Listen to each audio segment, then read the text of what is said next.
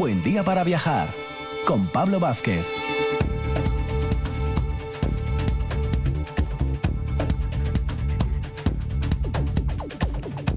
Muy buenos días, Asturias. Cuando llega el fin de semana a RPA, ya sabéis que siempre es un buen día para viajar. Con lo cual, os proponemos, como habitualmente hacemos durante el fin de semana, dos horas de viaje radiofónico intenso para conocer, aprender, siempre cosas de nuestra Asturias y también fuera de Asturias, ya sabéis. En este caso, vamos a iniciar esta mañana del 19 de junio con nuestro programa ya 124 con Sara Moro desde el Museo de Bellas Artes que va a tener una temática, ya veréis, muy de lavaderos. Una cosa muy asturiana también. ¿eh? A continuación, nuestro gran amigo Laureano García nos va a llevar por el camino de Santiago del Norte y vamos a retomar por esa zona de Villaviciosa, camino ya prácticamente de Gijón. Francisco Borge nos va a contar siempre esas importantes informaciones en relación con el Reino de Asturias, ya que él en este caso es nuestro, nuestro anfitrión. ¿no? A continuación, en la segunda hora, vamos a tener a Sergio Álvarez de SSM Mountain, que nos va a hacer una de esas rutas fantásticas por zona de picos de, de Europa. Pepe Sariego nos va a llevar al Museo de la Quesería allí en la zona de Morcín y vamos a cerrar con nuestra sección de calle a calle con Ernesto Burgos, el historiador que nos va a tener y nos va a traer la historia de Manuel Llaneza. Como veis, dos horas intensas siempre aquí en RPA.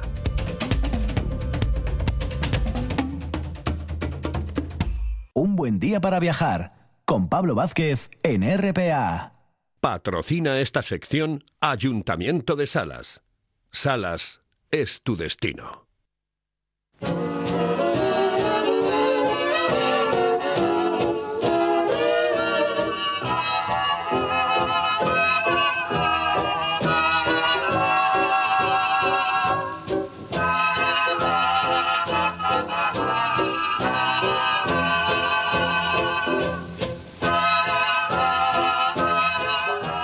Decíamos a modo de sumario, vamos a iniciar como ya es norma habitual en un buen día para viajar en estas mañanas de sábado. Bueno, siempre repito, mañanas o tardes o noches, porque un buen día para viajar siempre, siempre lo podéis escuchar. O bien ahora directo en RPA o también, lógicamente, a través de Evox, Spotify, la web de RTPA en Radio a la Carta, a cualquier hora o cualquier hora es buena para escuchar un buen día para viajar. Nos vamos al Museo de Bellas Artes con nuestra, bueno, nuestra historiadora del arte particular, que es Sara Moro, y que hoy nos va a llevar muy a lavar la ropa al río y estas cosas, ¿eh? porque siempre tenemos múltiples temáticas aquí en, en nuestra sección con Sara. Buenos días, Sara.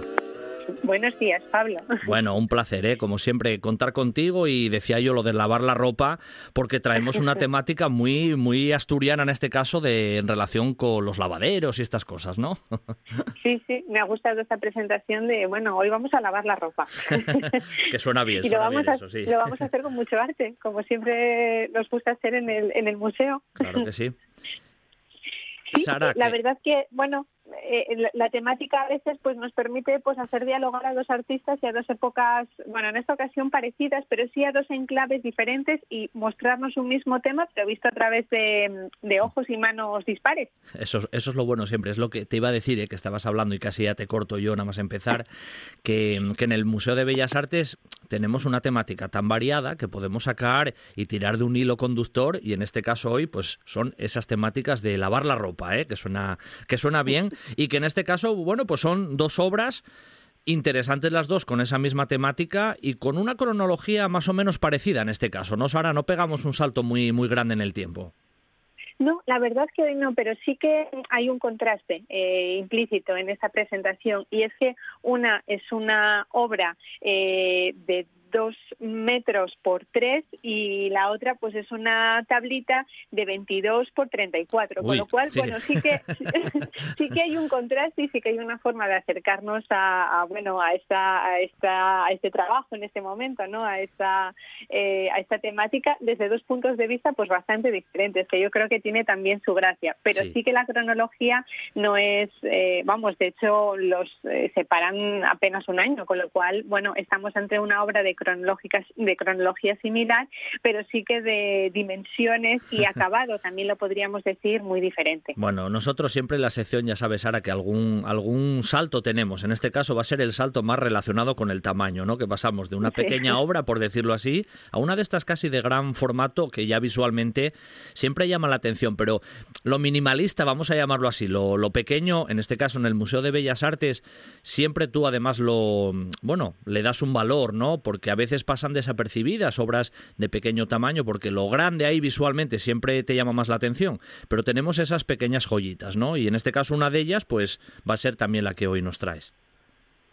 Sí, la verdad que yo siempre reivindico mucho el pequeño formato porque mm, en muchas ocasiones detrás de estas obras, bueno, pues se esconde un trabajo pues muy minucioso, eh, muy bonito que, que, puede quedar o pasar desapercibido. Y precisamente esta es una obra que hemos rescatado, eh, bueno, junto a otras y que se exponen, la, la, por la que vamos a empezar, que es la de pequeño formato y que se exponen en vitrinas en el museo y que yo creo que es uno de esos espacios que a veces eh, se o, no se les presta la atención igual que a las obras que están expuestas en pared y que, bueno, mm, pues desde el museo reivindicamos también por su importancia y por su belleza. De hecho, además, ahora sois em, en este sentido bastante, em, bueno, bastante incisivos, ¿no? Porque en el propio, en la propia redes sociales, ¿no? Sobre todo ahí en Facebook y demás, mm, le dais mucho valor a este punto y tenéis esa sección ahora destapando vitrinas, ¿no? Que van, van los tiros precisamente un poco por ahí y precisamente que a lo mejor nos enrollamos más de la cuenta. ¿Esa primera obra cuál es,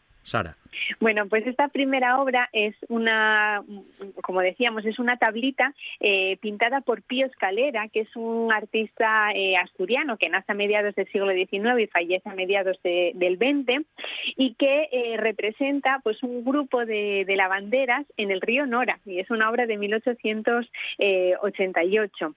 Es un tema que no solo vamos a ver repetido con la otra obra, eh, más o menos, ¿no? Que, que, va a acompañar a esta, sino que el propio Pío Escalera pintó en diferentes ocasiones. De hecho, bueno, en el catálogo de pintura del siglo XIX que tenemos en el museo, eh, reproducimos una obra que está, bueno, o pertenece a una colección particular y donde vemos cómo Pío Escalera, bueno, pues es un tema que le gustó, ¿no? Que le interesaba, por lo hablaremos ahora, ¿no? Los reflejos en el agua, eh, el tratamiento costumbrista ¿no? y que repitió en otras ocasiones en, obras similares.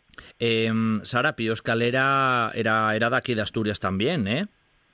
Sí, era nacido en, Gijón, un, artista del que el museo expone varias obras. Quizás no es uno de esos nombres eh, más conocidos, ¿no? Eh, quizás nos suena menos, pero bueno, fue un artista que, que trabajó mucho.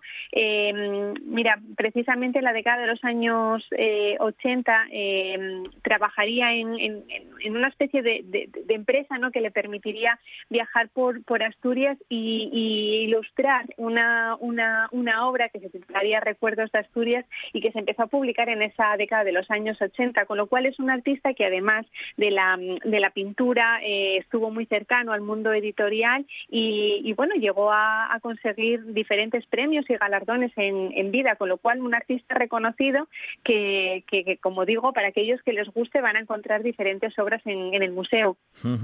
Eh, en esta precisamente que nos traes hoy, ¿no? Estas lavanderas en el río Nora, que por tanto ya tenemos una temática también muy, muy propiamente asturiana. Em, el cuadro en sí es, es, precioso, ¿no? Es una escena muy, muy también dentro de esa generación de, de los románticos. ¿Podemos definirlo así también, Sara? Sí, eh, lo que pasa que sí que es cierto que, que en esta obra ya no estamos viendo tanto eh, esa, ese tratamiento más romántico, ¿no? más pintoresco, sino que el artista eh, se acerca al tema em, como una especie de, ya, bueno, pues, impresionismo, ¿no? Porque sí que es verdad que es una pintura en la que eh, se ve, ¿no? Ese carácter abofetado, se ve ese tratamiento eh, tan bonito de, la vegetación, a veces en, un tratamiento de auténtica mancha, ¿no? Y sobre todo es esa consecución que él, que él evidencia en la obra en la que apreciamos muy bien la, climatología, ¿no? Esa atmósfera que tanto gustaba a, los artistas cuando salían fuera a pintar, ¿no? Y que muchas ocasiones, bueno, pues debido al clima cambiante tenían que pintar de una forma más rápida que cuando estaban en su estudio tranquilamente, ¿no? Y de alguna manera eso lo vemos reflejado en esta imagen tan bonita, en la que vemos ese río Nora, ¿no? En, el centro,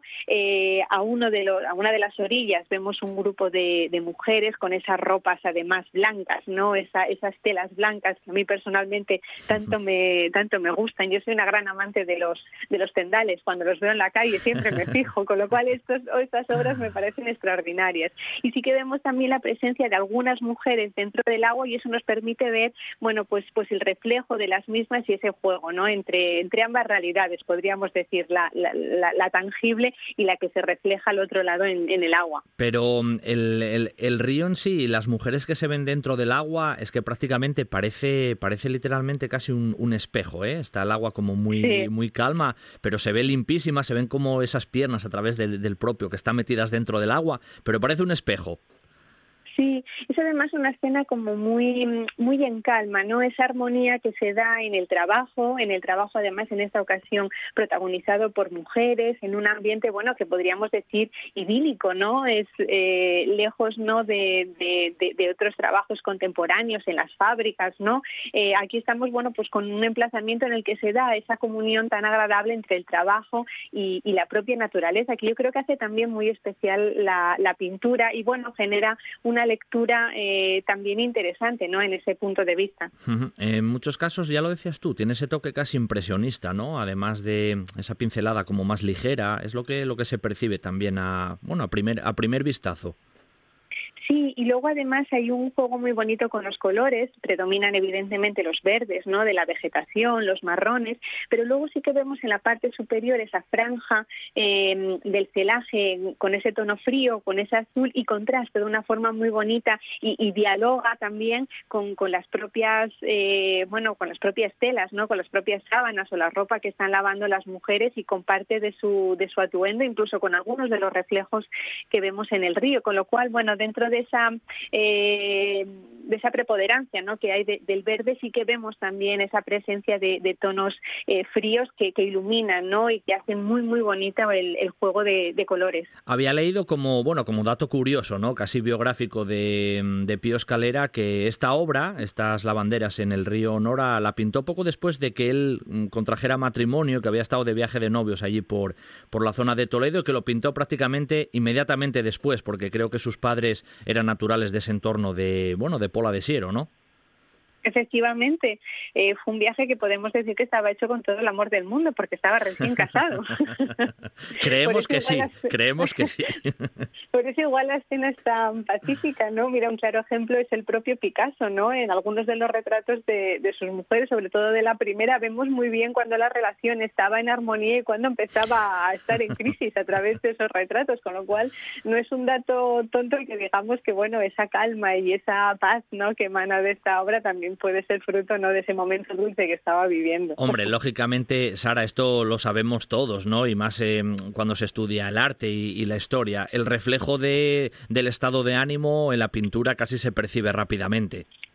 Sí, la elección de los temas y la forma de, de trabajarlos, sin duda, eh, en muchas ocasiones, bueno, pues, pues evidencian un estado de ánimo con total seguridad, vamos. Bueno, pero del río Nora vamos a hacer un, pequeño salto también geográfico, ¿eh? aunque no cronológico, pero sí geográfico, porque las lavanderas que vamos a ver a continuación están en otro río, un pelín más lejos. Un pelín más lejos, un pelín más grande, puede ser. bueno, eh, la siguiente obra, seguro que muchos eh, oyentes que hayan venido al museo, es una de esas pinturas que no les ha pasado desapercibida. Apuesto, eh, apuesto a que así ha sido. Y es una obra que se encuentra en, el, corredor de la segunda planta del Palacio de Velarde y representa también a un grupo de lavaderas de, mujeres que están lavando en esta ocasión en, en un lavadero, no directamente en en el río, pero en esta ocasión en el Manzanares, en plena capital ¿no? de, España, en esta ocasión en, Madrid. Y esta ocasión es una obra de un pintor eh, nacido en Álava, un poco más joven que, Pío Escalera, nace a finales del siglo XIX, 1887, y se llama Eusebio Pérez Bayuerca tampoco es uno de los nombres más conocidos y bueno, su biografía está un poco más, eh, tiene más niebla, ¿no? Tiene más oscuridad que la de otros creadores, pero sin duda esta es una obra de gran belleza que, como digo, no pasa desapercibida. Primero por su formato, que es un formato muy grande, y segundo porque es una obra mm, que aúna la belleza, pero también con una ejecución eh, virtuosa y, tremendamente realista, ¿no? Además, Sara, es un trasfondo que vemos la propia capital, ¿no? Que se intuye más o menos ahí de fondo, en ese fondo de cielo azul, pero en primer plano esas mujeres que incluso alguna de ellas, con un toque muy realista, mira, ¿eh? casi parece que mira hacia la cámara, ¿no? hacia, hacia el fotógrafo en este caso, o los reflejos que se ven de esas propias mujeres en, en ese agua más calma, o el niño que está ahí durmiendo plácidamente al lado de la madre en esa cuna, o sea, tiene unos detalles espectaculares. Sí, es una especie de, cuadro instantánea, como una fotografía. Mm. Precisamente ese detalle que decías de la, de la niña o de la mujer, tiene que ser más de niña, ¿no? Que está mirando directamente al espectador, pues le da ese aire de, fotografía, ¿no? De, captar eh, un momento de, trabajo en el que cada una de las mujeres está inmersa en su quehacer y vemos cómo, bueno, pues una de ellas eh, quizás sorprendida, ¿no? O, interesada por este espectador eh, ajeno a, la labor, bueno, pues mira directamente. Y además de esos reflejos, yo creo que una de las bellezas ¿no? Eh, que encontramos en, este cuadro precisamente es el tratamiento de, las propias sábanas, ¿no? de la tela, con esos blancos en los que el sol eh, eh, genera una suerte de, sombras, ¿no? De, juego de luces y sombras que la hace tan maravillosa y que nos hace casi que sentir un poco la brisa ¿no? que, las está, que las está secando. Hombre, y a ti que nos dijiste hace un par de minutos que te gusta los tendales todavía hoy, pues este cuadro te gusta seguro porque se ven ahí, se ve un trasfondo todo de tendales, con, con, esas sábanas ahí prácticamente al aire, que uno percibe eso que tú acabas de decir, casi la luz, ¿no? Que les impacta, ese tono blanco que llama tanto la atención.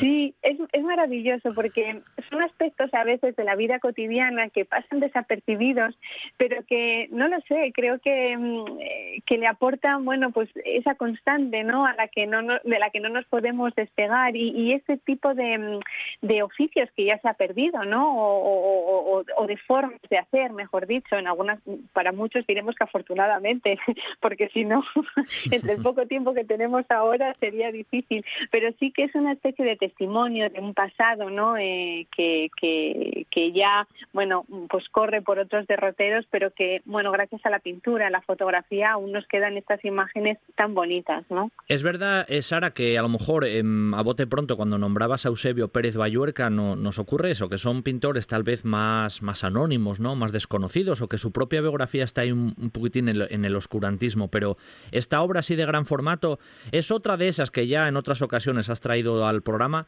que también participaron en esas exposiciones nacionales ¿no? de Bellas Artes y que también tuvo su mención. Efectivamente, es una obra que, se presentó a la exposición, o que participó, mejor dicho, en la Exposición Nacional de Bellas Artes de 1887. Y fue una obra que gustó y eh, por la que las Vista obtuvo una tercera medalla, con lo cual es una obra que tiene un reconocimiento, que luego además tiene una, ha tenido una vida un poco interesante, entre comillas, ¿no? Porque esta obra luego fue adquirida por, por el Estado, eh, bueno, con, con, destino al Museo del Prado en un momento dado, eh, en un primer momento y depositada después en el Museo de, Arte Moderno de, Madrid.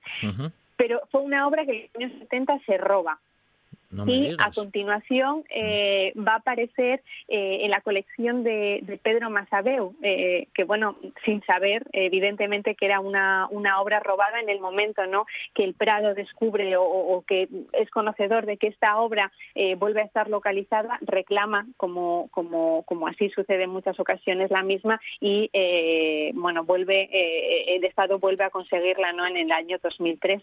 Y bueno, a pesar de que mm, es una obra que debería estar en el Museo del Prado, eh, sí que lleva muchos años depositada aquí en el Museo de Bellas Artes de Asturias y es una de las piezas ¿no? que llama la atención, sobre todo cuando hacemos las conferencias, ¿no? en esta especie de salón de actos que, que tenemos montado en la segunda planta del Palacio de Belarte y que siempre está ahí iluminándonos ¿no? y dándonos un poco de, brisa y, permitiéndonos respirar cuando paseamos a su lado. Bueno, nos gusta también ¿eh? conocer esas, bueno, esos quehaceres prácticamente que estas obras tuvieron, ¿no? Ese, ese robo que tuvo, de, bueno, que un cuadro, repito, de, grandísimo formato que tú ya, ya mencionabas y que en este caso siempre es interesante, ¿no? Conocer cómo, cómo luego llegó a donde hoy lo podemos disfrutar, que es el, Museo de Bellas Artes de, de, Asturias. Bueno, de todas maneras, Sara, al fin y al cabo la historia tiene, tiene estas cuestiones, ¿no? Llamativas también a nivel o en relación con el arte. Hoy temática, pues lo dicho, muy en relación con lavar la ropa, ¿no? Nos traías esas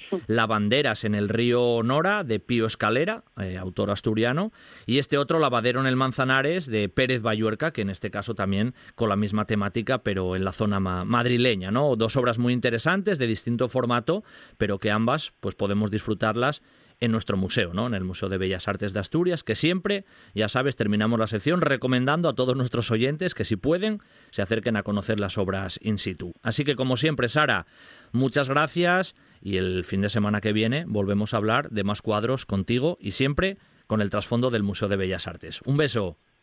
Un beso grande, hasta pronto. Todos buscamos un motivo para seguir. El destino ilusionante y paciente nos espera siempre. En Asturias hay un lugar con un casco histórico inolvidable, con un prerrománico apasionante, un camino primitivo que nos lleva a Santiago desde hace siglos y una gastronomía que emociona. Y los carajitos del profesor, que son los mejores del país. Este verano, Salas te espera. Salas es tu destino.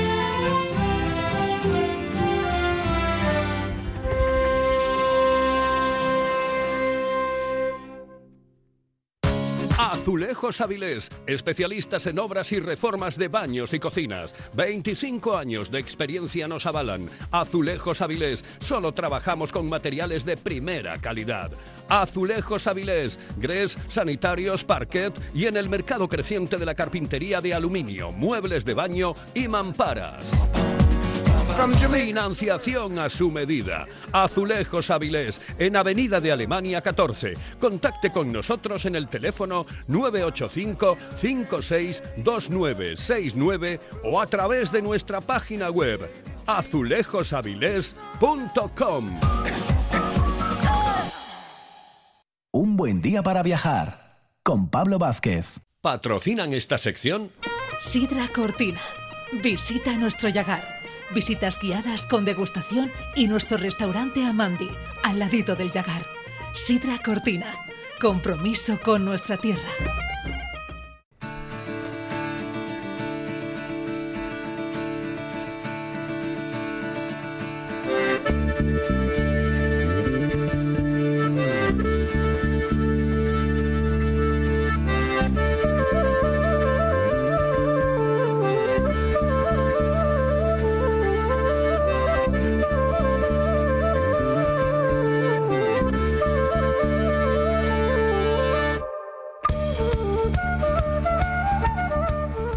Tras el paseo por el Museo de Bellas Artes de Asturias, nos vamos a otro tipo de paseo, que en este caso es más bien caminar por el camino de Santiago del Norte, que es el que estamos disfrutando ahora con nuestro gran amigo y colaborador Lauriano García y que el fin de semana pasado hacíamos, vamos a decir, ese desvío, que no es desvío, entre comillas, de la zona de Villaviciosa por Valdedios hacia Oviedo, pero hoy vamos a volver para atrás hacia esa, esa pequeña población, esa ermita en la zona de Casquita, siempre en Villaviciosa, para retomar ahora sí de nuevo ese camino de Santiago del Norte que nos va a llevar casi ya a las inmediaciones de, Gijón.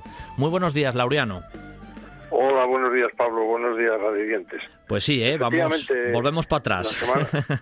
la semana, la semana pasada hacíamos ese tramo del yo, a mí me gusta llamar eh, tramo del camino primitivo, porque a pesar de que el camino primitivo nace en, la, en Oviedo, el kilómetro cero es la catedral obetense, bueno, este, este tramo entre Casquita y Oviedo, pues eh, podemos considerarlo eh, como camino primitivo, aunque en Oviedo luego el peregrino tiene la doble posibilidad de continuar por el camino primitivo o retomar el camino de la costa acercándose desde Oviedo hasta Vilés, por un camino que incomprensiblemente no es trazado oficial, no es camino de Santiago oficial, pero sí oficioso y está señalizado y está, bueno, con posibilidad absoluta de que el peregrino lo pueda disfrutar. Claro. Pero bueno, volvamos, volvamos de nuevo a Casquita, volvamos de nuevo a esa pequeña pero hermosísima eh, ermita de San Blas, donde todos los años eh, a primeros de febrero se celebra una fiesta muy vinculada con el Camino de Santiago y muy vinculada con los peregrinos. Y desde y desde esa ermita de San Blas, pues en lugar de torcer a la izquierda como hacíamos la semana pasada para dirigirnos a Oviedo, vamos a seguir el camino de frente para llegar a, Gijón, a, la, ciudad eh, costera por antonomasia de, Asturias. ¿no? Sin duda.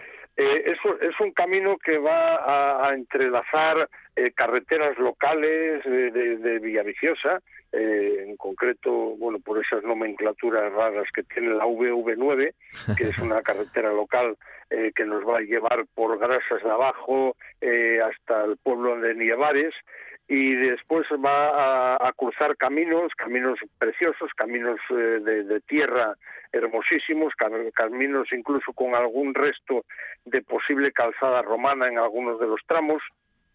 Y también pues nos vamos a ver eh, no no perjudicados pero sí acompañados en algún momento por la autopista eh, que, discurre por toda la costa sí, sí.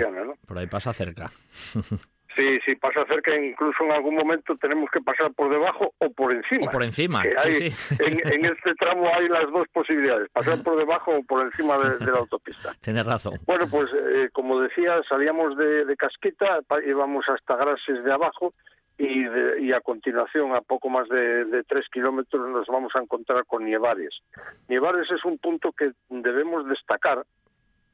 Eh, más que nada por, por su monumental torre, por, por lo que se viene se conoce popularmente como la Torre de Nievares y que en realidad eh, más que una torre es un conjunto palaciego eh, con, con, unas dimensiones enormes.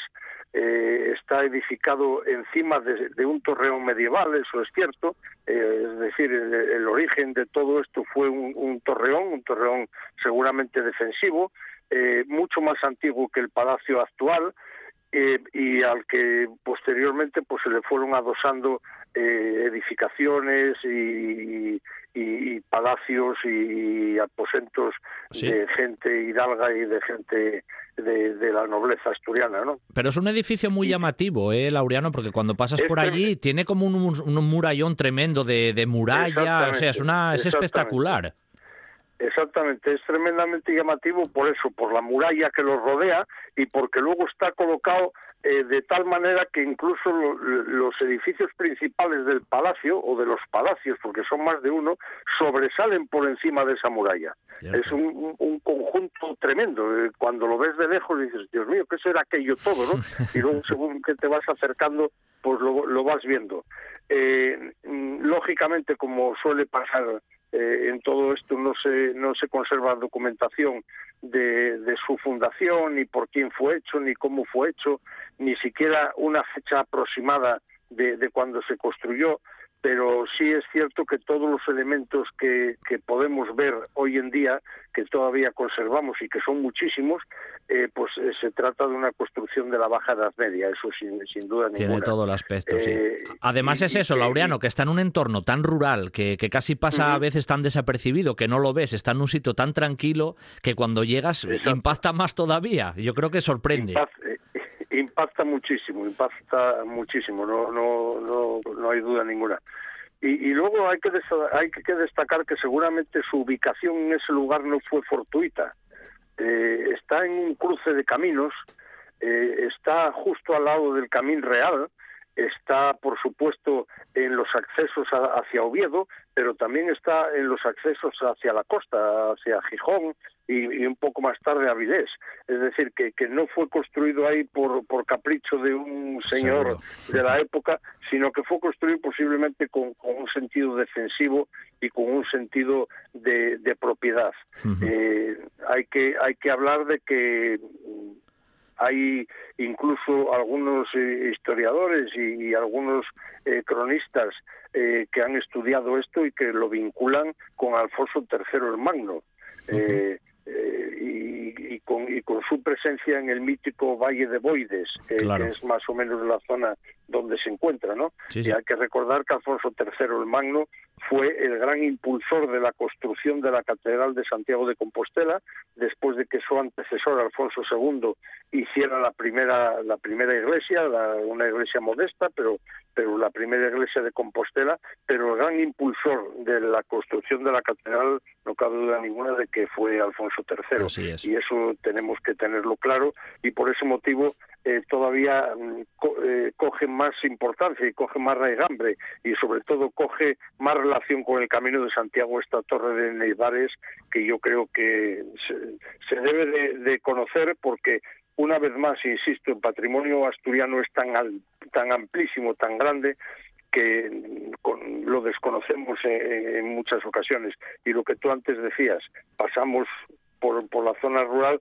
y no vemos ese mamotreto enorme que es eh, esta, esta defensa, ¿no?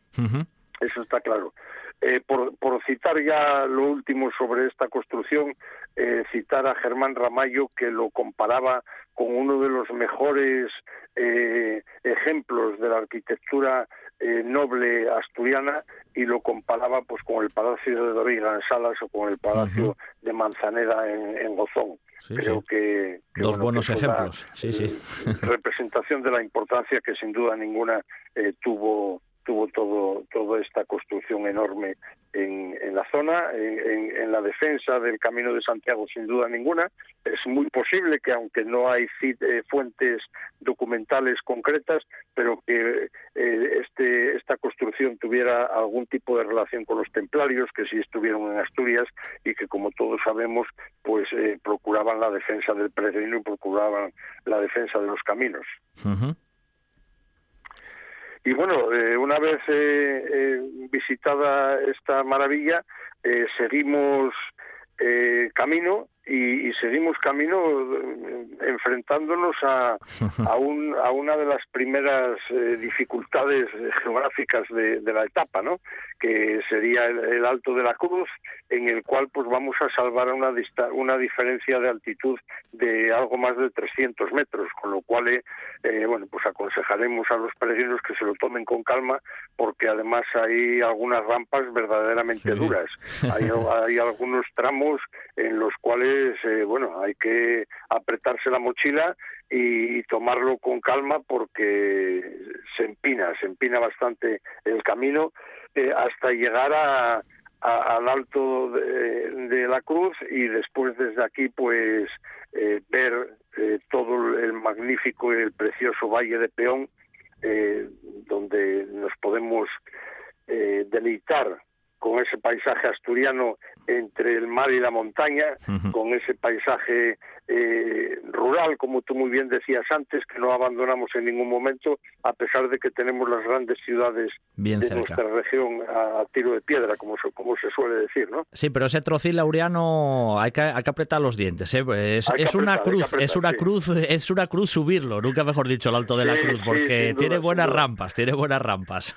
Hay, hay unas rampas, eh, bueno, yo hace ya tiempo que no que no lo piso pero la verdad se ha dicho que recuerdo la última la última peregrinación que hice por esta zona y bueno veníamos muy contentos y muy alegres desde Casquita pero cuando empezamos a ver aquellas rampas decíamos Dios mío esto eh, parece el Angliru sí sí sí. Además precisamente ya que nombras el Angliru que pasa mucha gente en bici por esa zona hay que sufrir. Sí sí, es una, una carretera dura.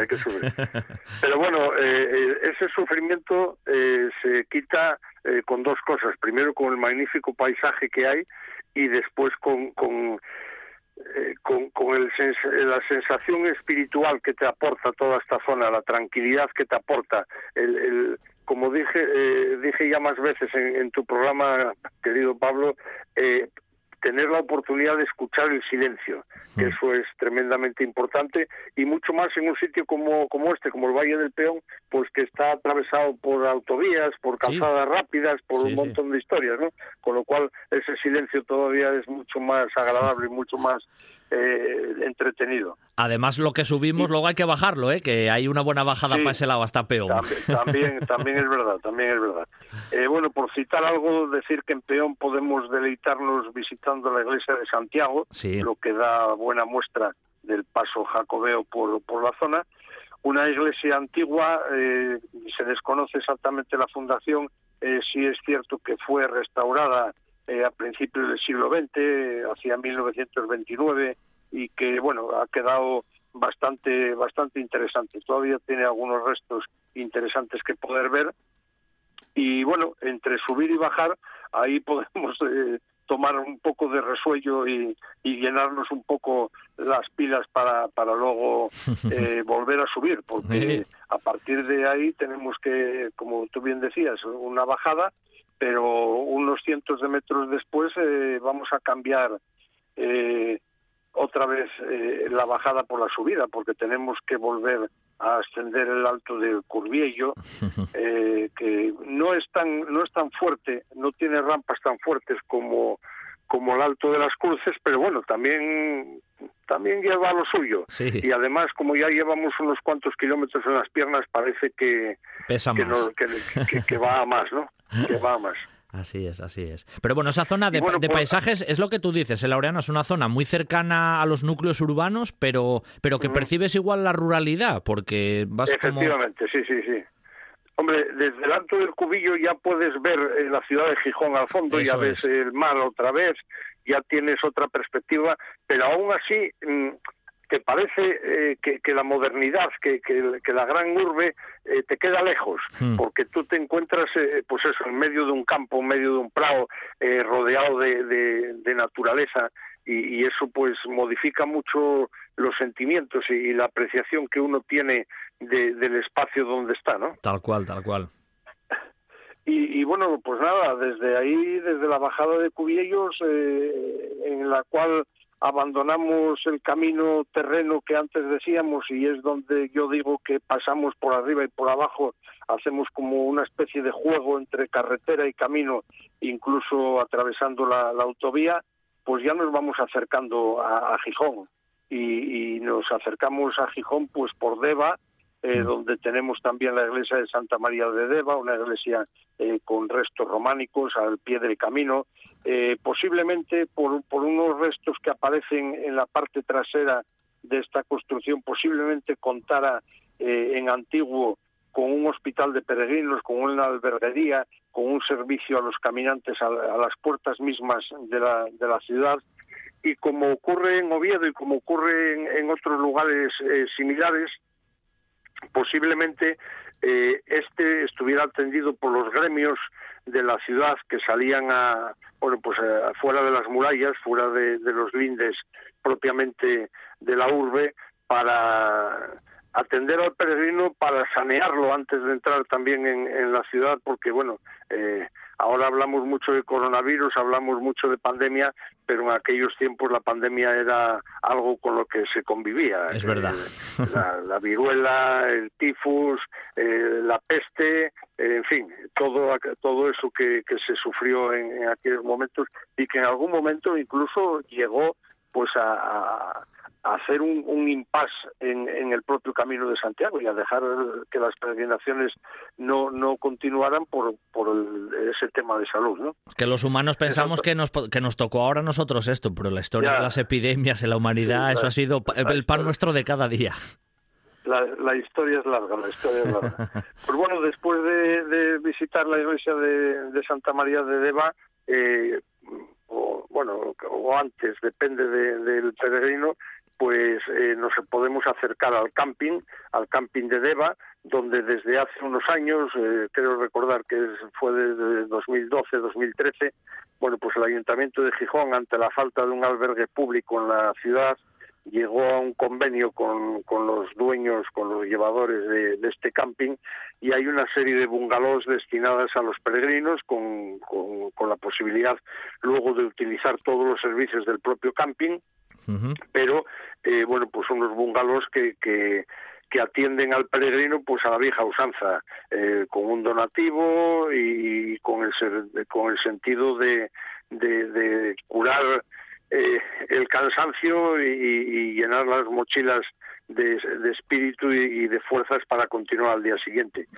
Y desde aquí eh, yo creo que, que podemos dejar la etapa, eh, descansar, porque luego tendremos que callejear y tendremos que hablar un poco de Gijón, aunque no demasiado, porque yo ya sé que en tu programa eh, habláis con frecuencia de todas estas capitales asturianas. Sí, porque siempre hay mucho, pero pero pero siempre. pero bueno, hacer hacer alguna referencia al pasado romano de, de Gijón, hacer alguna referencia al, al a la industrialización de, de la ciudad eh, para luego ya salir por, por la calzada eh, donde a ver si, si de esta vez es verdad el, el ayuntamiento va a abrir en los próximos tiempos un, un albergue eh, ahí donde estaban las oficinas de Vipasa eh, y van a, posibilitar que, que, que, Gijón cuente realmente con un albergue de peregrinos digno y, y, como esta ciudad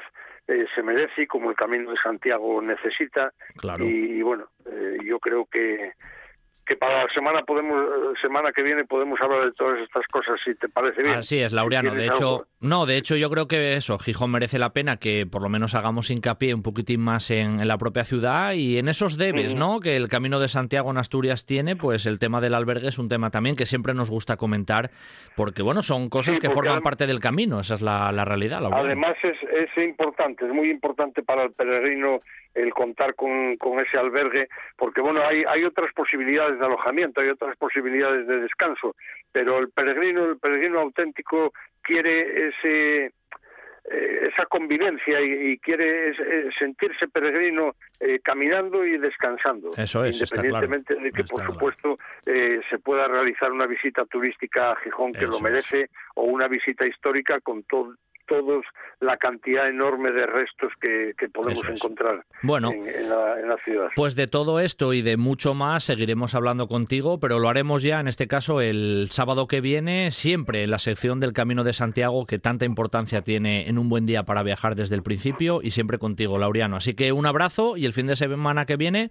pues más camino contigo, ¿vale? Un abrazo. Perfecto, muchas gracias y buen fin de semana a los oyentes. Sidra Cortina, en Amandi una propuesta gastronómica para vivir el mundo de la sidra y conocer todos sus secretos. Nuestro Yagar, con visitas guiadas y degustación, donde podrás conocer todo el proceso de elaboración de nuestros mejores productos. Y el gran restaurante Amandi, pegadito al Yagar. Sidra Cortina, compromiso con nuestra tierra.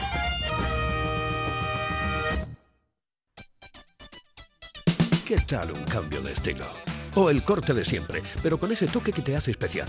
Encuéntralo en Barbería Graymon, en el centro comercial La Calzada. Hazte un tiempo para ti. ¿Cuánto tiempo? Tanto como quieras. Tenemos parking gratuito. Graymon sabe lo que quieres. Ahora también sala de juegos para niños. Reservas en el 610-684266.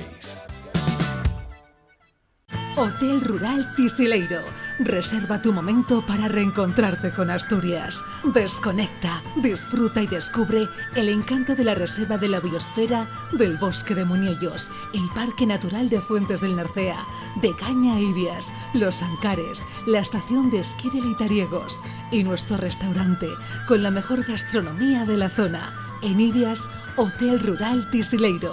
Reserva tu momento en el 985 81 87 07. Hotel Rural Tisileiro. tisileiro.com. Estás sintiendo, estás sintiendo RPA, la radio del Principado de Asturias. La Nuesa. Un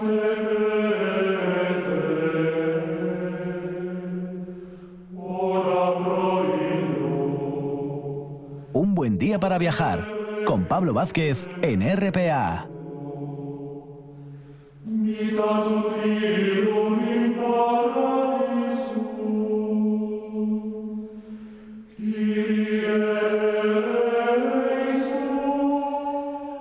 Descolgamos la mochila provisionalmente después de hacer el camino de Santiago del Norte con nuestro amigo Laureano y ahora vamos a esa sección que ya, bueno, tenemos desde el principio, donde el Reino de Asturias, ya sabéis, en un buen día para viajar es, es fundamental. Y el legado del reino de Asturias, el arte prerrománico, pues aún más. Y en esa sección pues tenemos siempre un protagonista que es Francisco Borge y que nos acompaña un fin de semana más. Muy, muy buenos días, Francisco. Hola, buenos días Pablo, buenos días a todos. Bueno, el otro día dejábamos, como se suele decir, en el tintero, mm, en ese proyecto que nos, bueno, en ese proceso que nos estabas comentando de la evolución de esos antecuerpos occidentales, ¿no? En, las plantas de, algunas construcciones prerrománicas, esas dobles, ¿no? Sí, plantas y alzados que nos quedaron ahí. Bueno, nos quedó alguna cosilla en el tintero que hoy vamos a, vamos a sacar. No, no, prácticamente desarrollando yo el guion quedó todo el desarrollo que además da para mucho de de esa tipología de antecuerpo occidental que en vez de caracterizarse por ser un solo piso bien simple o bien, con dependencias laterales, eh, se caracteriza por tener dos pisos y, claro, por tener eh, que articularse un acceso a la tribuna central situada sobre eh, la parte central de ese segundo piso del pórtico.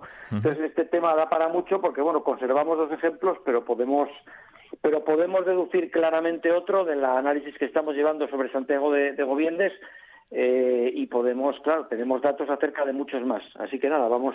Vamos a ello, vamos a ello, al vamos lío. a ello, al lío. vale, pues, a ver, hay que decir, eh, en principio, que los testimonios más tempranos son cronísticos y se refieren a los dos principales templos del conjunto catedralicio obetense, ¿no? A San Salvador eh, acerca del cual en la donación esta famosa de Alfonso III de 10 de agosto de 908 se nombran campanas y que las campanas están post tribuna, es decir, que están detrás de la, de la tribuna. Quiere decir entonces que el pórtico de San Salvador, situado al antecuerpo, era de dos pisos y tenía una tribuna. Entonces cabe suponer que dada la anchura de San Salvador, de la nave central, que son casi nueve metros, hay que, bueno, 9,2 metros mm, seguramente, eh, hay que suponer eh, pues una tribuna monumental. Eh, compartimentada para articular más fácilmente su acceso en tres, en tres partes, dos axiales a los lados a través de las cuales se realizaría el acceso a una tribuna situada en la parte central y que tendría eh, en alguna parte articulada también pues una espadaña. No sabemos si, pues, si, en su muro hastial o en su muro testero.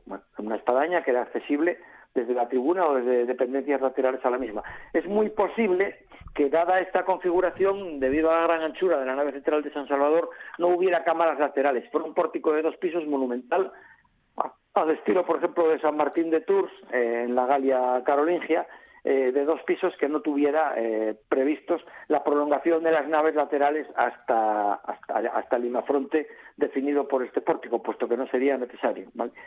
Luego está Santa María del Rey Casto, que se sitúa por el norte de San Salvador, acerca del cual tenemos testimonios arqueológicos de que el Panteón Real fue añadido y esto nos hace suponer, junto con otros testimonios que hay por ahí, aunque sean de época moderna, de un edificio de dos pisos antepuesto a su misma fronte que se utilizaba como coro, quiere decir que tenía comunicación con la iglesia a través de, pues, a través de la nave central, y eso nos hace pensar, dado el análisis que hicimos del edificio y el gran alzado de sus naves laterales, que estuvo dotado también de un pórtico tripartito eh, con acceso eh, desde el interior de este, del piso bajo del mismo a través de cuerpos de escaleras eh, dispuestos axialmente a la manera de San Miguel de, Liño, esto es con el eje mayor norte-sur, es decir, que, que no subirías directamente en dirección este, sino que doblarías, irías en dirección norte, habría un descansillo, seguirías en dirección sur, habría otro descansillo y llegarías a la tribuna. ¿no? Mm, y este, este esquema se tuvo que modificar con la adición del Panteón, puesto que el Panteón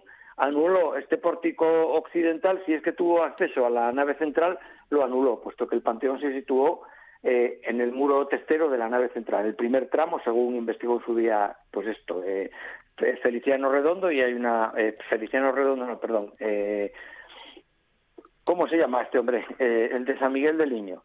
Sí. Bueno, es igual. este que era perito en minas, que estudió en Mieles. Ahora mismo no me, no me sale el nombre, me trabé.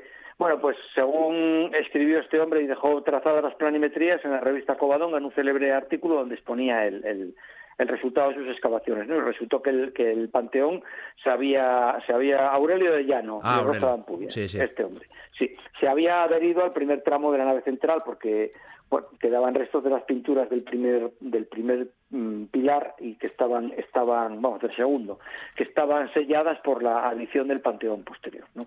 bueno y luego entonces ya nos iríamos a San Miguel del Niño eh, ejemplo importante porque es un ejemplo conservado en primer lugar y porque y porque podría parecer un unicum, pero en la investigación que estamos haciendo recientemente acerca, como sabes, de como sabemos todos, ¿no? De, de, Santiago de Goviendes, que la he tratado recientemente, resulta que Santiago de Goviendes con mucha probabilidad presentaba un acceso a su tribuna en el piso superior idéntico al de San Miguel de Niño.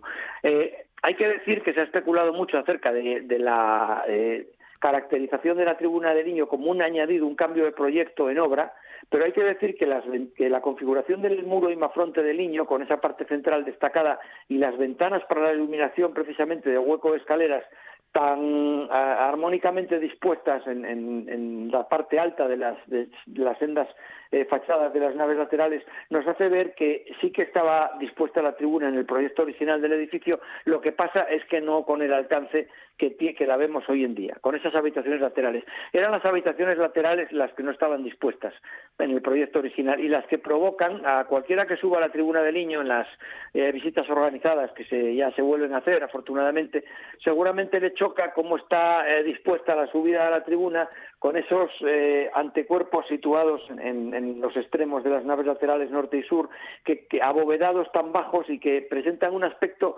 realmente con, con, esos, eh, con esas aspilleras, sus marcos cortados por la bóveda, es decir, que eh, presenta un claro aspecto de reforma. Y es que, evidentemente, la tribuna original del, proyecto del niño no era así. No estaban previstas esas habitaciones laterales. Hay que decir también que esas habitaciones laterales a las tribunas solo son posibles cuando las naves laterales tengan el alzado suficiente, claro.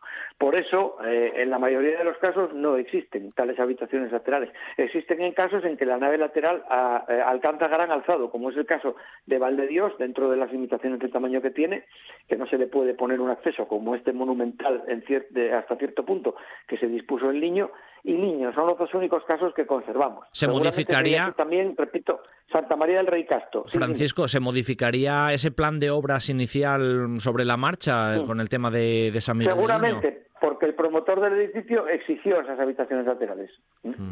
Fuera quien fuera este. Sí, sí, sí, sí, sí, sí fuera eclesiástico, fuera Ramiro I, pero exigió que la tribuna estuviera dotada de esas habitaciones laterales y entonces se tuvo que adaptar esa, ese tramo de las naves laterales anterior a las escaleras, que si nos fijamos ocupan bien poco, porque solo ocupan el último, el último cuarto de, uno de los módulos arrimado al, muro hastial, pero que están previstas en el proyecto original. Se ve claramente por el abovedado eh, de, que hay sobre las, sobre las ventanas que iluminan el hueco de las escaleras, ese abovedado es originario, y el propio tabique que separa el hueco de escaleras del último tramo de la nave lateral y esa monumentalización con ese arco diafragma que se corresponde en los, en los siguientes tramos según vamos avanzando hacia este. Todo esto es original. Ahí lo único que no es original es esas habitaciones que se han dispuesto ahí. Correcto. Luego saltaríamos inmediatamente a Valdedios en el reinado de Alfonso III y a Tuñón. Tuñón, en el estado actual de las excavaciones arqueológicas, lo más seguro es que tuviera un... Siempre lo hemos reconstruido con tribuna y con accesos a través, pues eso, de los cuerpos axiales a la misma. Eh, sin embargo, eh, el, estado actual de las excavaciones eh, hace que lo más probable es que estuviera un pórtico de un solo piso y sin, además, sin habitaciones laterales, al estilo del de Santullano, puesto que no se han encontrado esos restos de esas habitaciones laterales que fueran coetáneos al, resto de, la obra prerrománica. Luego, sin embargo, en Valdedios nos volvemos a encontrar con el esquema del niño, pero como, las, pero como los camarines de los lados de la nave central están abovedados y tienen un propósito pues para penitentes, catecúmenos, o algún propósito litúrgico similar, resulta imposible realizar el acceso a, la tribuna situada en el piso alto del antecuerpo desde ellos. ¿no? Igualmente, eh, al estar incomunicadas las, las, naves laterales, al estar incomunicados estos camarines con, con, con, la nave lateral, pues es imposible también realizar el acceso desde ellos a partir de la nave lateral. Tienen un tamaño muy exiguo, son dos, dos codos y medio, o sea que es que son que es metro y medio, eh, 1,25 de, de anchura.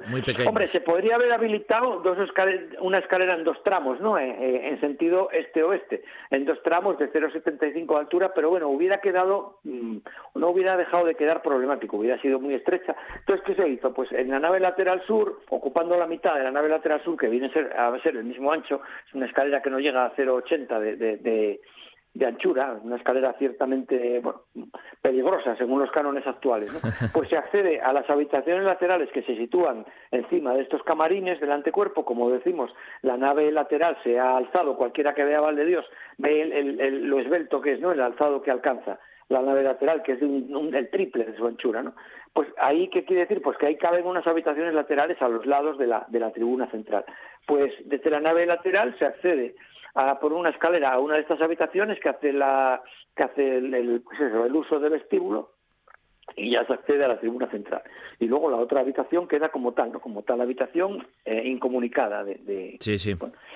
incomunicada de las naves. Y luego eh, el estudio que estamos haciendo sobre Goviendes nos, ha llevado a varias conclusiones. Primero que Goviendes sigue exactamente el canon de Valdedios, es decir, es una monumentalización de Valdedios. Es, es eh, Valdedios pero convertido en una basílica grande, de grandes dimensiones, ¿no?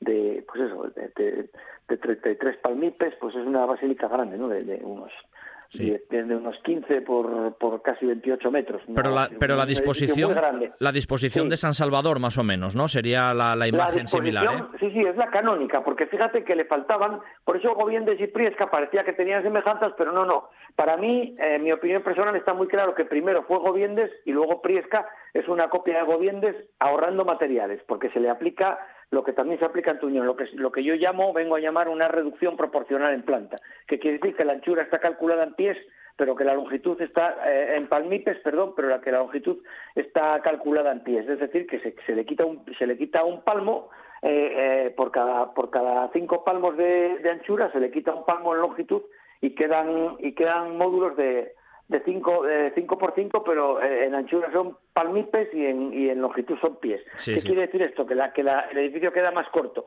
Pues no, pues en Goviendas el edificio es absolutamente clásico. Lo que pasa es que le faltaban delante, le faltaban delante dos grupos de, de tres palmipes, dos módulos, eh, que son justamente los que hacen que poniéndoselos se resuelva el problema del acceso a la, a la, al piso alto de la tribuna, a la vez que se logra eh, la disposición canónica de Liño y de Valdedios hasta cierto punto. Bueno, más concretamente la del niño, ¿no? Con dos, con dos escaleras dispuestas axialmente exactamente igual que el niño, que nos conducen a la tribuna del piso superior. Y la iglesia es canónicamente eh, es, es, un doble cuadrado, es decir, es, es, el esquema clásico, más clásico de Basílica Asturiana, que se da en Niño, se da en Valdedios y se da ahora, eh, según esta hipótesis mía, también en Goviendes.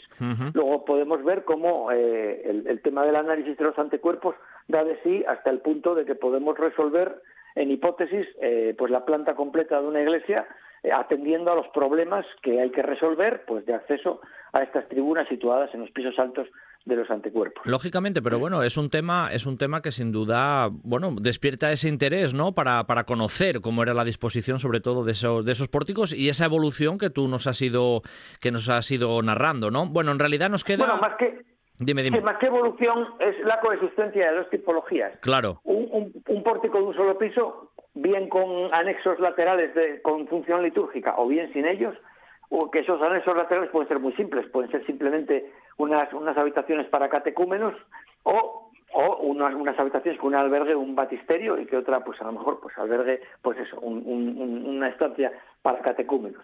Eso en el caso de, los pisos bajos. Y otro que esté desarrollado en dos pisos y entonces hay que resolver el tema del acceso al piso superior.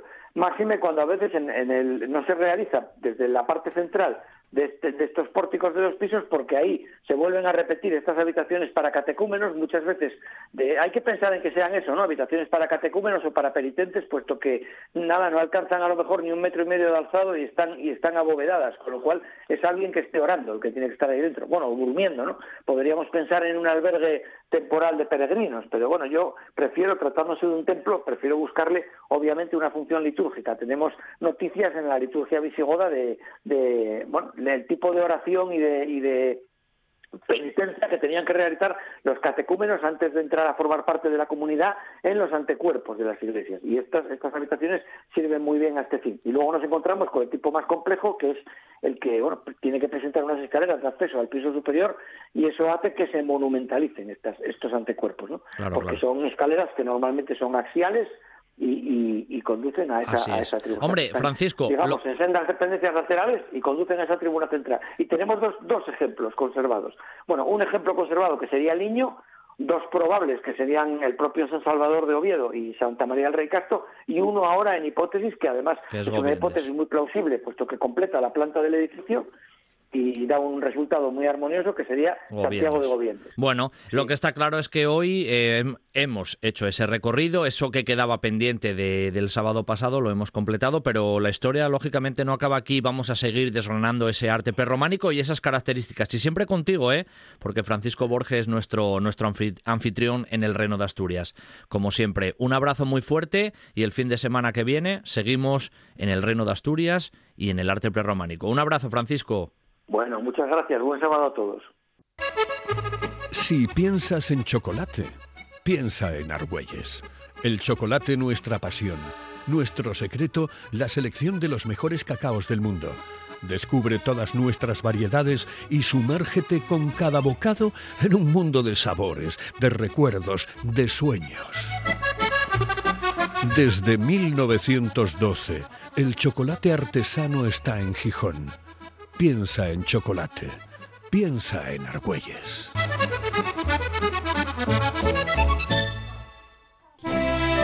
Todos buscamos un motivo para seguir. El destino ilusionante y paciente nos espera siempre. En Asturias hay un lugar con un casco histórico inolvidable, con un prerrománico apasionante, un camino primitivo que nos lleva a Santiago desde hace siglos y una gastronomía que emociona. Y los carajitos del profesor, que son los mejores del país. Este verano, Salas te espera. Salas es tu destino.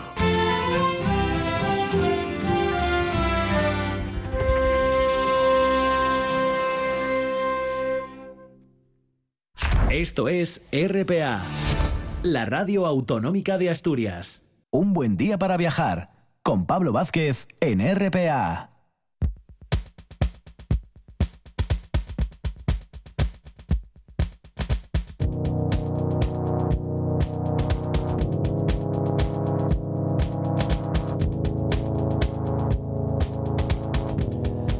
Tenemos un pedazo de segunda hora por delante. Bueno, como siempre, que os voy a contar aquí en un buen día para viajar. Eh, vamos a iniciar esta segunda hora cargándonos la mochila a cuestas, como nos gusta hacer habitualmente, y subiendo a esas montañas y a esas rutas que tenemos en Asturias. Lo vamos a hacer hoy con Sergio Álvarez de SSM Mountain, por esa zona del oriente de Picos de Europa. Pero luego vamos a bajar a la zona de Morcín para visitar el Museo de la Quesería de Asturias. Lo vamos a hacer con una persona que está al frente, que es Pepe Sariego, que ya nos acompañó en una ocasión aquí en Un Buen Día para Viajar. Y cerraremos con la sección de calle a calle con Ernesto Burgos, con el historiador y amigo del programa, que nos va a hablar de Manuel Llaneza. Pero lo dicho ahora, botes de montaña y mochila cuestes. Va.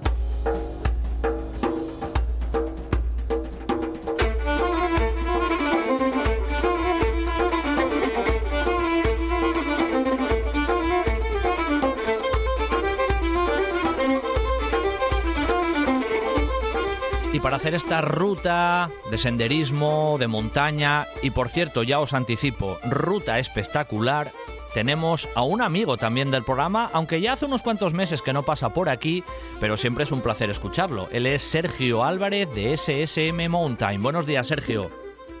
Hola, buenos días, Pablo. Eh, ¿Qué tal? Un placer escucharte de nuevo, ¿eh? que pasa el tiempo muy rápido. Sí, pasa el tiempo muy rápido. Eh, nos pilla, nos pilla el toro. El COVID además hace que las cosas vayan a unas velocidades distintas. Pues y, pues y, hacía unos meses que no nos veíamos, pero con muchas ganas de volver a, encontrarnos. Por cierto, Sergio, el COVID, eh, ya que tenemos ahí que sale la palabra que ya estamos hartos de escuchar, pero que se ve la luz ahí al final del túnel, ¿no? Eh, ¿Cómo vais ahí por ese SM Mountain? ¿Cómo, bueno, ¿Cómo han ido estos meses y, y cómo tenéis de perspectiva ahora de cara ya al verano, que lo tenemos ahí a la puerta? Eh, pues nada, bien, parece ser que la cosa empieza a mejorar un poco, eh, la gente, eh, bueno, lo que dices tú, estamos un poco cansados ya de todo este tema, pero parece que las que las vacunas eh, hacen que empecemos a ver un poco la luz y la gente tiene muchas ganas además de salir a la naturaleza. Va a pasar exactamente lo, lo mismo, lo mismo que pasaba el año pasado. La gente quiere salir a la naturaleza. Nosotros tenemos la experiencia ya de un verano eh, en época COVID en la que se demostró claramente que, que la montaña era un sitio súper seguro y que además nos sirve para, para desconectar de toda esta situación, ¿no? Con lo cual, bueno, bien, pinta muy bien. bueno, además eso, la gente tiene ganas de salir, tiene ganas de viajar, tiene ganas de hacer turismo y la montaña asturiana siempre es un, un reclamo, ¿no? Que al fin y al cabo lo tenemos ahí. Pero bueno, hoy específicamente, Sergio, decía yo ahora antes casi de presentarte que nos traes una ruta de esas que podemos definir como, como espectaculares, ¿no? Porque, bueno, va por unas zonas muy bonitas, muy, muy guapes, ¿no? Y aparte eso de durmiendo bajo las estrellas ya no suena, no suena bien también, no me digas que no. sí, mira, ya el año pasado te contábamos que a nosotros en MS en Mountain eh, nos gusta mucho eh, poder acercar a la gente la posibilidad de dormir en la montaña. Pues como llevamos haciendo Silvia y yo desde que éramos unos críos, ella en Italia y aquí en Asturias, y que la gente no está muy acostumbrada a hacer, ya que, bueno, se parece como si fuera una actividad un poco demasiado eh, difícil para hacer uno solo, y a nosotros nos apetece un montón que la gente aprenda y, disfrute de esta modalidad ¿no? de montaña, que es caminar, pero poder disfrutar de una noche en la montaña. y en este caso, al igual que el año pasado en MSS Monte nos contábamos la, eh, ruta que hacíamos hacia Cabrones, subiendo por Urriello. Este año eh, nos vamos a centrar otra vez en el, en el macizo central. Y lo que pasa es que en vez de acercarnos a un refugio y dormir cerca de un refugio, nos vamos a ir a, vamos a dar un paso más y vamos a dormir en una zona que es el Collado de Camburero, está alejado de los refugios y la experiencia va a ser un poco más intensa. Bueno, eso, eso es lo que nos lo que nos presta aquí también en el programa, ya lo sabes. Bueno, pues nada, ¿dónde, dónde podemos iniciar ese, ese recorrido y por dónde, por dónde nos mueves más o menos, Sergio? Mira, te cuento, nuestro recorrido va a empezar muy cerca del pueblo de Sotres. Eh, el acceso de coches es fácil, vamos a llegar hasta Las Vegas del Texu, que es una zona eh, donde el pastoreo, todo lo que es el ganado vacuno, bovino y caprino en la época de invierno se bajaba para que estuviera cerca del pueblo y ahí podremos dejar nuestros coches. Desde ahí, que estaríamos unos 800 metros de altura, desde ahí nos vamos a, encaminar ya con nuestras mochilas puestas, nuestras tiendas de campaña y sacos metidos dentro de, dentro de la mochila, con nuestros víveres y agua, eh, nos vamos a encaminar hacia el collado de Pandébano, otra zona histórica de Mayadas, donde, donde tanto el pueblo de Bulnes como el pueblo de Sotres eh, subía parte de su ganado en, las épocas estivales, ¿no? Estaría la Mayada de la Terenosa, donde hay un refugio muy cerca, por el cual no pasaremos, pero lo tendríamos cerquita, cerquita en el caso de que alguien necesitara comprar algo.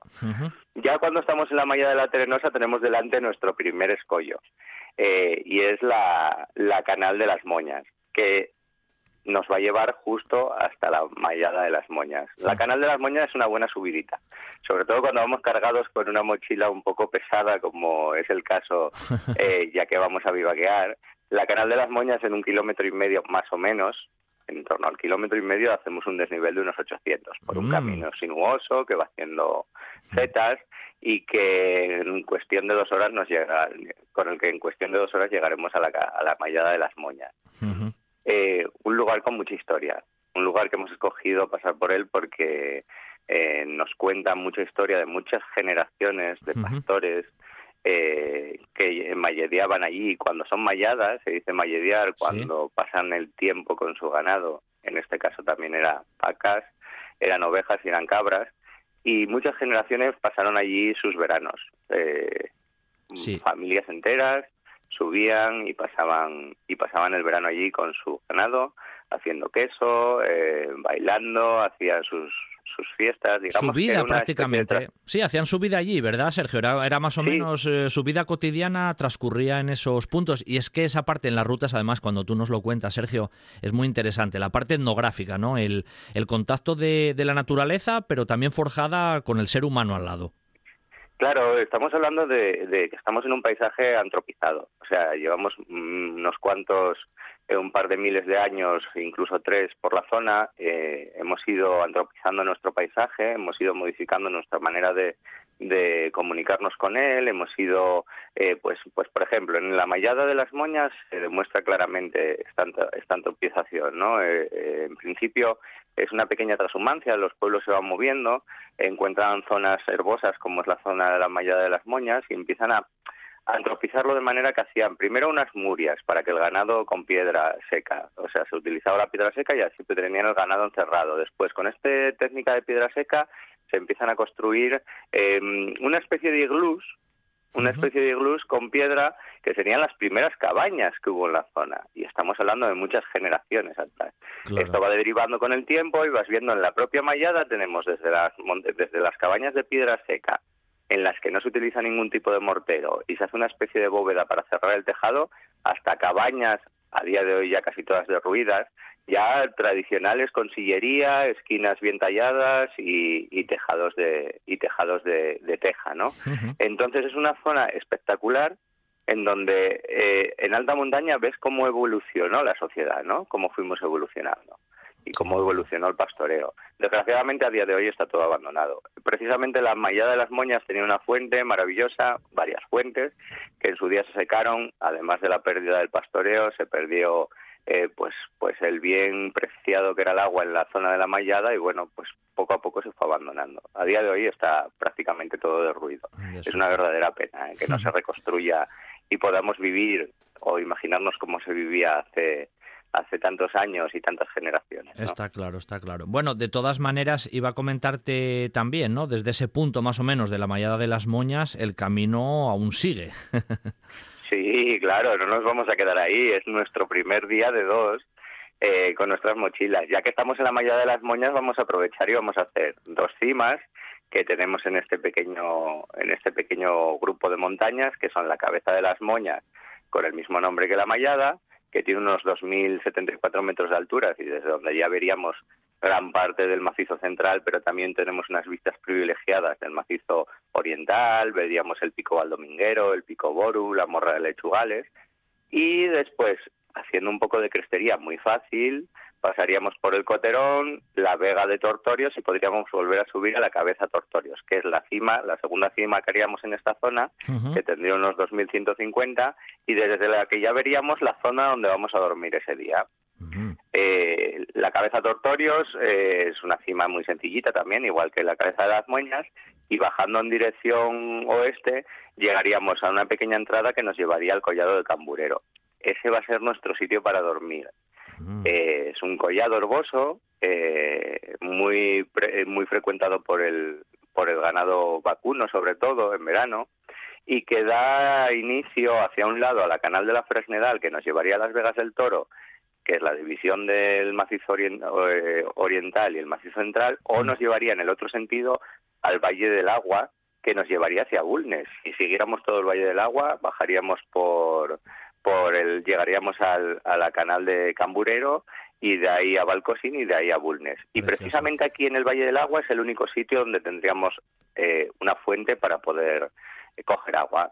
De ahí también un poco la elección del, del, sitio para dormir, ¿no? estamos alejados de cualquier refugio, pero sí que tenemos agua y encima estamos en un sitio privilegiado para tener una puesta de sol espectacular mirando hacia justo la puesta del sol y un amanecer espectacular mirando justo en la orientación en el otro sentido para el amanecer del día siguiente. Esa, esa parte yo creo que aunque llegues cansado ahí, em, se te quita, Sergio, porque disfrute del paisaje, de, de esas sensaciones, yo creo que te da, como se suele decir, o te hace sacar fuerzas de flaqueza.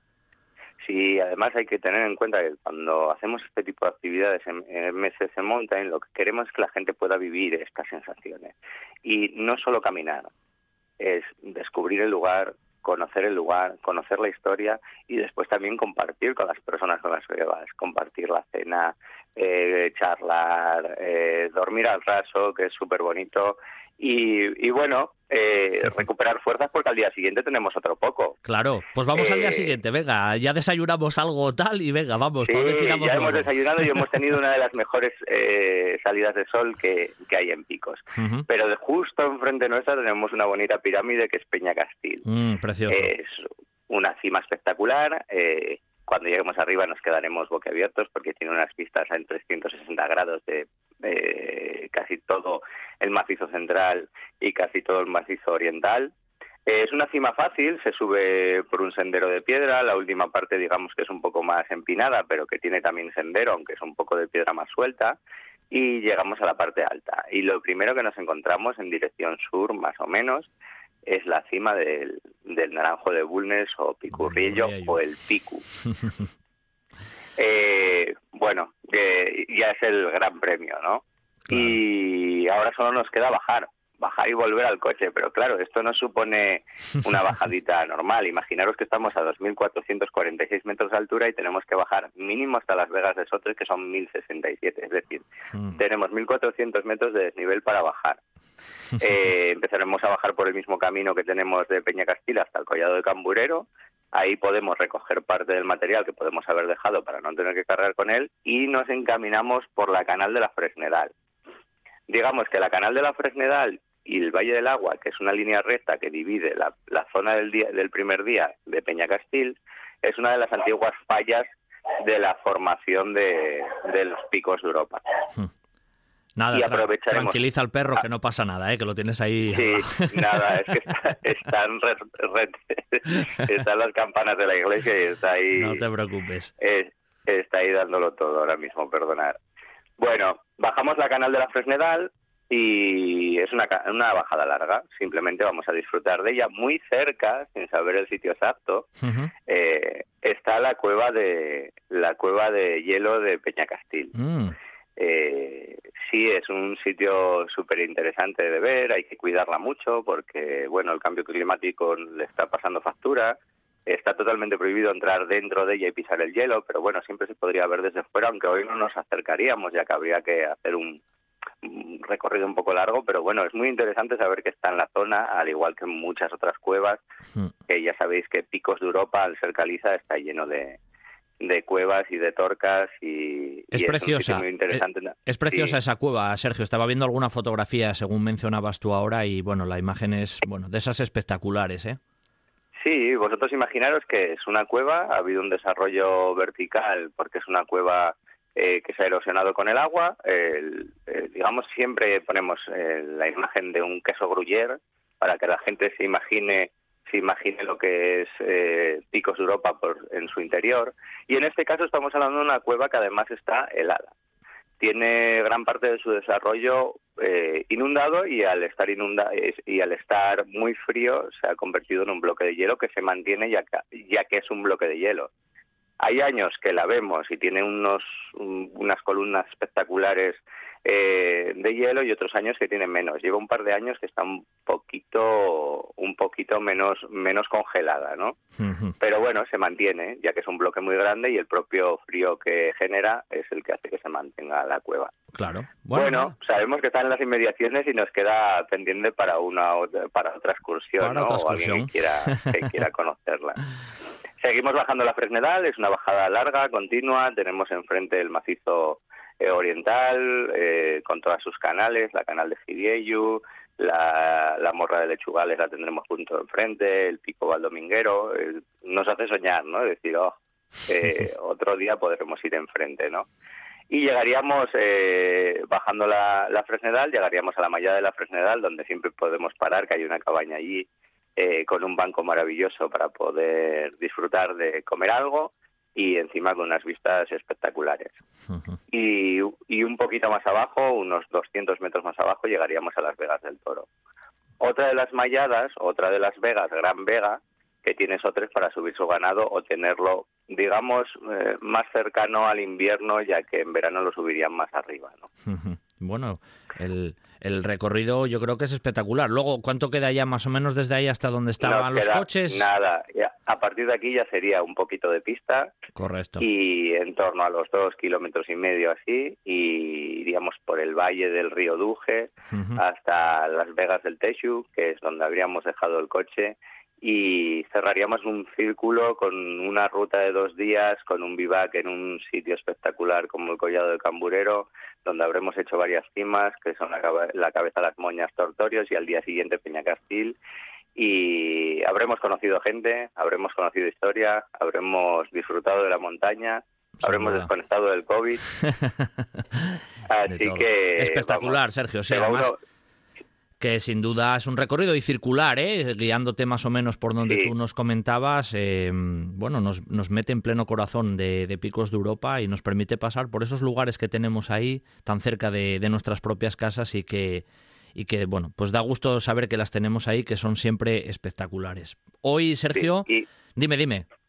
Y que os animamos a que os acerquéis, y lo disfrutéis siempre con mucho cuidado. ¿eh? Eso, la montaña hay que, hay que respetarla y tener cuidado con ella. ¿eh? Eso está claro, eso está claro. Bueno, pues nada, Sergio Álvarez de MSS Mountain nos trajo hoy esta preciosa experiencia, ¿eh? vamos a llamarla así, porque dormimos en el, en el camino y disfrutamos de, bueno, de esos paisajes sublimes que tiene eh, Picos de Europa, ¿no? Con lo cual, pues nada, te agradezco, Sergio, que nos hayas acompañado estos minutos y dentro de un tiempo, esperemos que sea mucho menos que en esta última ocasión, volvemos a hablar y traemos alguna ruta más por Picos de Europa o por otros lugares de Asturias. Un abrazo, Sergio. Un abrazo, Pablo, un saludo y gracias por contar con nosotros. Azulejos Avilés, especialistas en obras y reformas de baños y cocinas. 25 años de experiencia nos avalan. Azulejos Avilés, solo trabajamos con materiales de primera calidad. Azulejos Avilés, grés, sanitarios, parquet y en el mercado creciente de la carpintería de aluminio, muebles de baño y mamparas. Financiación a su medida. Azulejos Avilés, en Avenida de Alemania 14. Contacte con nosotros en el teléfono 985 562969 o a través de nuestra página web azulejosavilés.com. Sidra Cortina, en Amandi una propuesta gastronómica para vivir el mundo de la sidra y conocer todos sus secretos. Nuestro Yagar, con visitas guiadas y degustación, donde podrás conocer todo el proceso de elaboración de nuestros mejores productos. Y el gran restaurante Amandi, pegadito al Yagar. Sidra Cortina, compromiso con nuestra tierra. En toda Asturias, RPA, la radio autonómica. Un buen día para viajar con Pablo Vázquez en RPA.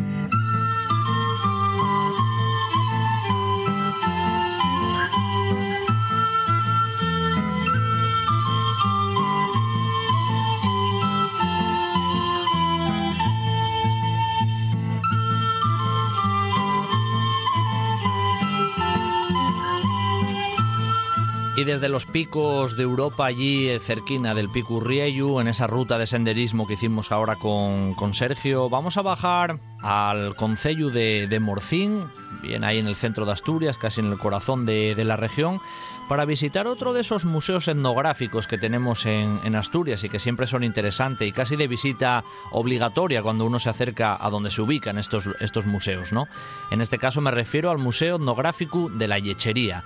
Y para hablar de este museo tenemos a la persona que está al frente y que ya pasó por aquí también en otra, en otra ocasión, hablándonos de los certámenes, de la Fuega al Pitu, en, en Morcín y demás. Él es Pepe Sariego y ya nos acompaña. Buenos días, Pepe. Hola, buenos días. Bueno, eh, un placer que después de unos cuantos meses pases de nuevo por aquí para por un buen día para viajar, para hablar en este caso de el Museo Etnográfico de la Yechería, que hombre, tiene también su, su tradición y que sin duda es otro de esos museos interesantes que tenemos en, en Asturias. Pepe, ¿cuándo nació el Museo Etnográfico y por qué? Bueno, el museo nació al amparo del certamen del queso de Afogalpito. Nosotros en el 1981 tuvimos el primer certamen del queso de Afuera al y para decorar los quesos que se presentaban al concurso alrededor de una fuente del parque de la Font, pues fuimos adquiriendo cosas que teníamos por casa que tenían que ver con la leche. Eh, llegamos a, coleccionar tantas piezas que, en un principio pues fuimos a una antigua discoteca que había en la Foz, que había cerrado, y allí hicimos una exposición y la inauguramos en 1992. Eh, desde los años 90 más o menos el museo está con esa actividad, ¿no? Y en la Foz, que bueno, se ubica perfectamente en la población de Morcín que todo el mundo reconoce, o sea, no tiene, no tiene pérdida. Así es. Después el museo, pues por gestiones que hicimos y se, se ofreció al ayuntamiento los fondos del museo para que eh, crease un museo de los quesos de Asturias y decidieron hacer de las antiguas tolvas de carbón de, la Foz de Morcín un nuevo edificio que bueno por problemas con primero con la empresa constructora y, con problemas de tesorería bueno que, que los terrenos por ejemplo donde se construyó pues pertenecían a unos y no los había comprado el ayuntamiento en ese momento, ahora parece ser que sí, y ahí tenemos un edificio de esos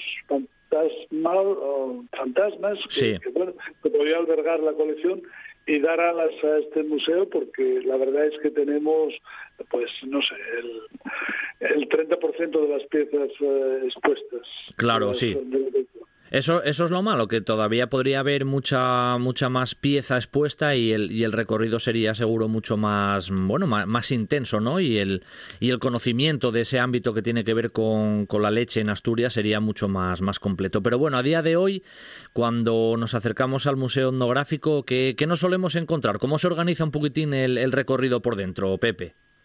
Bueno, pues el museo está dividido, digamos, en tres o cuatro zonas. Una primera zona que hablamos de la ganadería, de, la historia del museo. Otra zona que hablamos de, del, de la mantequilla, la importancia de la mantequilla en Asturias. Y la otra principal, pues que habla de los quesos y, de todos los usos litúrgicos y mitológicos. Y tenemos la zona donde tenemos dos, tres DVDs que es una investigación de, de Pacho Fernández, que tenemos pues los antiguos quesos y más antiguos y arcaicos y primitivos, pues los tenemos grabados cómo se elaboraban, como el queso de bota, el queso casín, el queso de vesiga, los quesos de afuera al pitu, en, fin, que es interesante y que podría dar mucho juego y siempre digo que un museo que se puede comer eh, tiene que tener éxito a la fuerza. ¿Cuántas piezas más o menos ahora soléis tener expuestas? Pero la colección en sí, me decías que ahora tenéis a lo mejor el 30%. ¿De cuánto llegaría a costarle prácticamente la, cantidad de, objetos y de utensilios que llegáis a tener en la colección?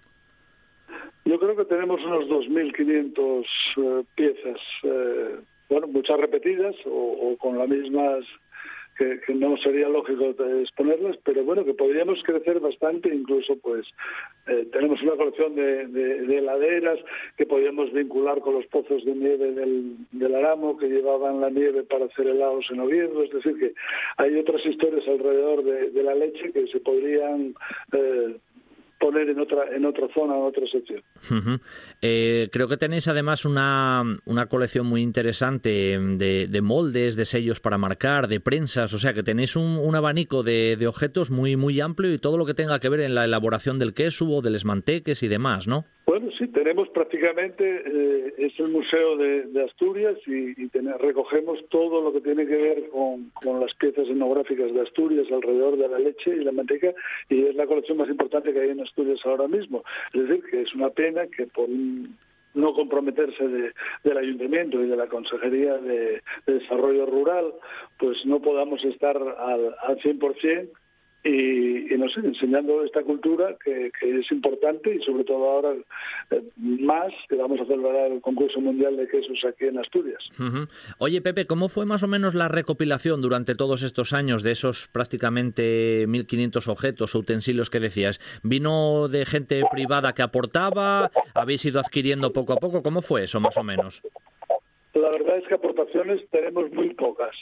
Eh, lo que más tenemos pues es a base de, ir al rastro. Yo los domingos voy a, de hecho cierro museos uh, los domingos precisamente para visitar el rastro de Gijón el rastro de Oviedo y por después, bueno, por, por, por internet también, cosas que tengan que ver con las tuyas, pues también se adquirieron en internet.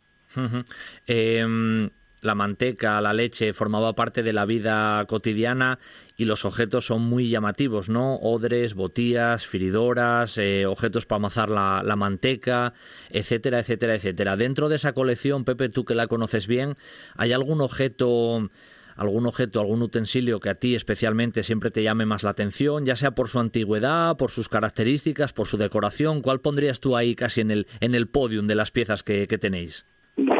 Hay muchas, la verdad que pues desde mantequeras de Faro, de Miranda, de, de bueno, de, a ver, de llamas de mojuro, eh, toda la, cerámica, pues tenemos una buena colección de cerámicas, tanto para hacer manteca, con botillas como, como queseras. Después, eh, bueno, pues tenemos desde un mal asador, no sé, los odres, sobre todo atendimos mucho porque en un nacimiento del queso buscamos todas las piezas más arcaicas y primitivas, entonces pues tenemos una duerna de nogal enorme donde se preparaba las, las botas del queso de bota, de, de verniego, eh, o vejigas, eh, eh, hablamos un poco de la historia de la manteca cocida, que, que tenemos una cita de Félix Zuloaga de 1876, donde habla que las ruedas de manteca cocida se veían en, las vendedoras de, Oviedo, de las vendedoras de Morcín, ahí. Entonces, bueno, tenemos una exposición de esas ruedas, tenemos incluso un ramo de, de, de vimeda de, de, canas de narcea, donde eh, lo que se ofrecía aparte de los panes eran las roscas de manteca cocida. No sé, hay muchas cosas interesantes, trofeos. Eh, eh, sí, sí. Eh, bueno, el abanico, el abanico es amplio, sí, sí, eso es lo, todo lo que tiene que ver más o menos con ese ámbito, pues tiene su, su muestra en el, en el museo. Que por cierto, tú nos has ido mencionando alguna cosilla un poco con esas circunstancias que ha vivido la, la, propia ubicación del museo y el objetivo, ¿no? De, de esa, de esa ampliación, pero a día de hoy eh, un turista o cualquier asturiano o nuestros oyentes que están ahora escuchándonos, ¿cómo, cómo tienen que hacer para, para poder visitar esa, esa colección que actualmente tiene el Museo Etnográfico de, de, la, de la Lechería y en la de Morcín? Pepe.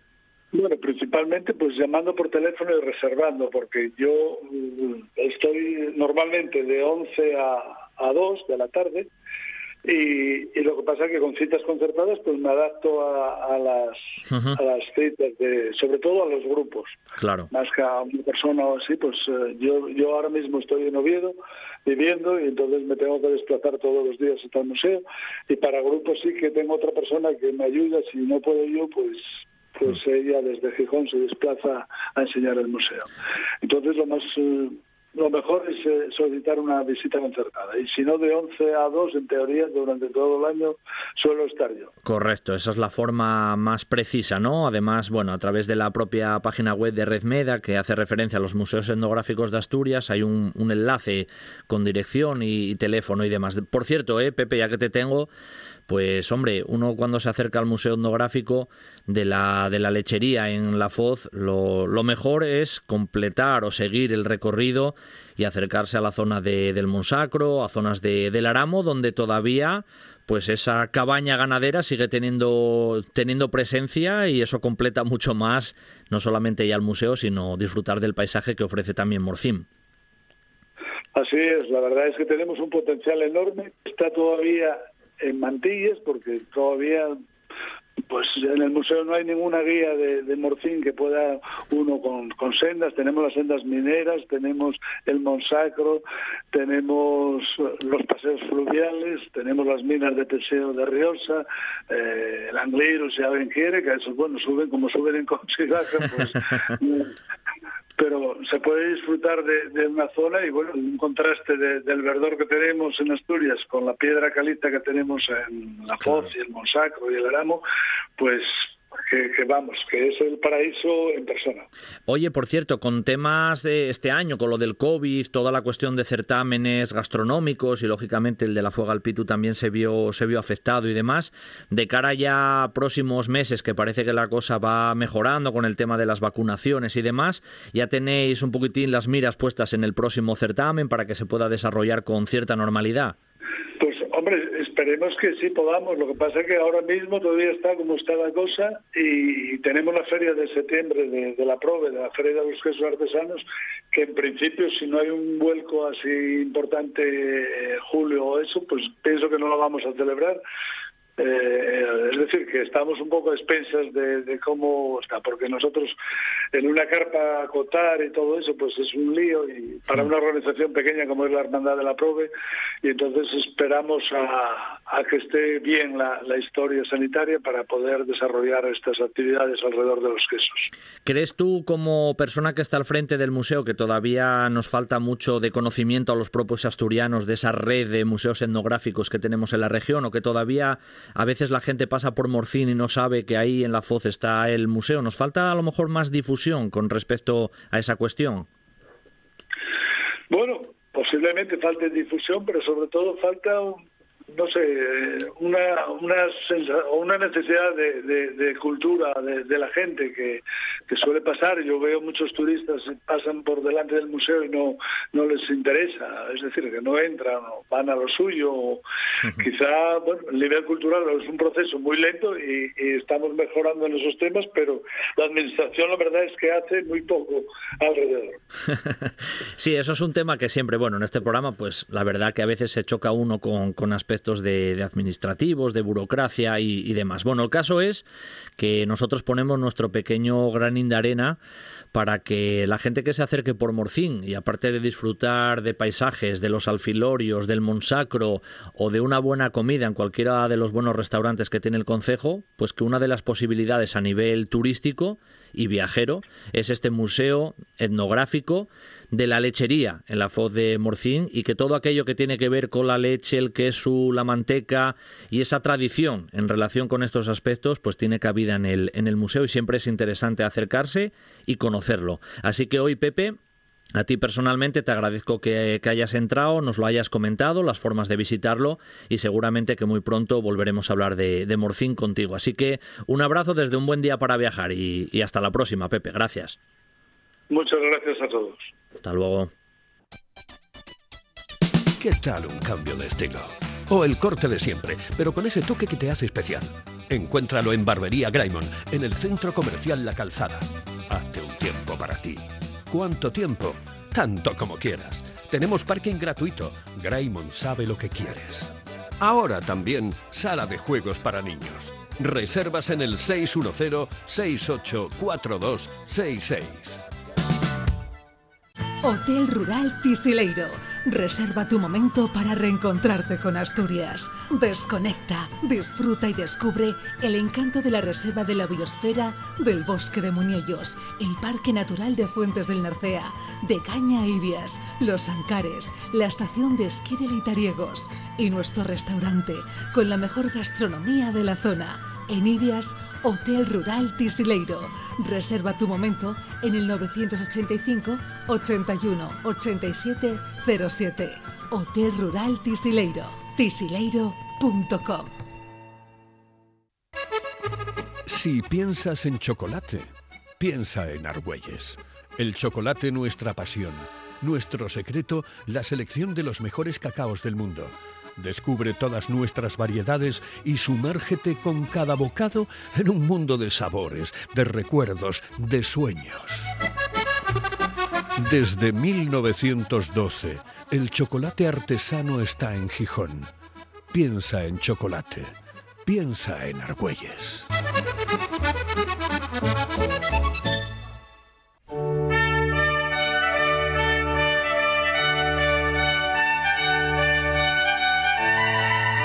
Buen día para viajar con Pablo Vázquez.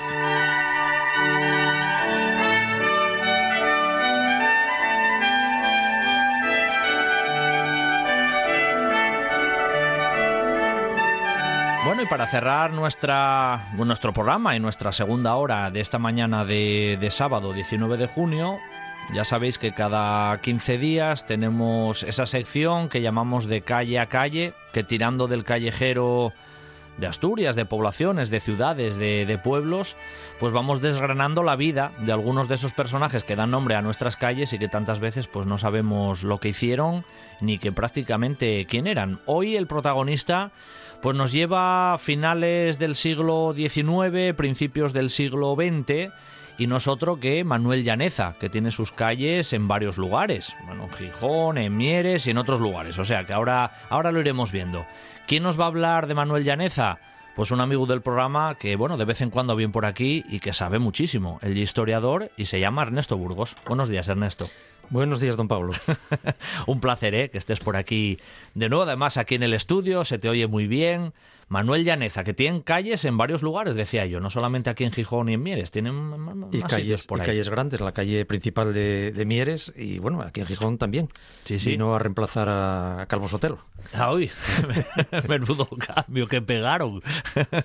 bueno, Manuel Llaneza, ¿dónde nació Manuel Llaneza? ¿Aquí en, qué, ¿En qué ámbito familiar más o menos, o sociológico, de sociedad nació? Bueno, él nace en la cuenca del, de Nalón, en una casa en Veneros, en Lada, una casa que se conserva todavía en mal estado y que hay una vieja reivindicación de los sindicalistas de asturianos, que es la, eh, rehabilitación de esa casa y el presentarla y incluso hacer una especie de, de pequeño museo ahí. Hay dos casas en la casa natal de, Veneros de Llaneza y otra casa que está cerca relativamente, ya en, Mieres, que fue en Vegadotos, donde se hizo el SOMA, el Sindicato de Obreros Mineros de, Asturias, del que hablaremos hoy también, que fue la gran obra de, Llaneza, y que las dos están pendientes de, restauración. En ese pueblín donde él nació, en el entorno ahí de Lada, en el Langreo, ¿hay alguna indicación en la casa de que allí nació Manuel Llaneza o eso está la casa en malas condiciones y sin más? Sabes que nació allí, pero falta por hacer todo, ¿no? Como se suele decir. ¿eh? No, no, no, no, va la gente que lo sabe y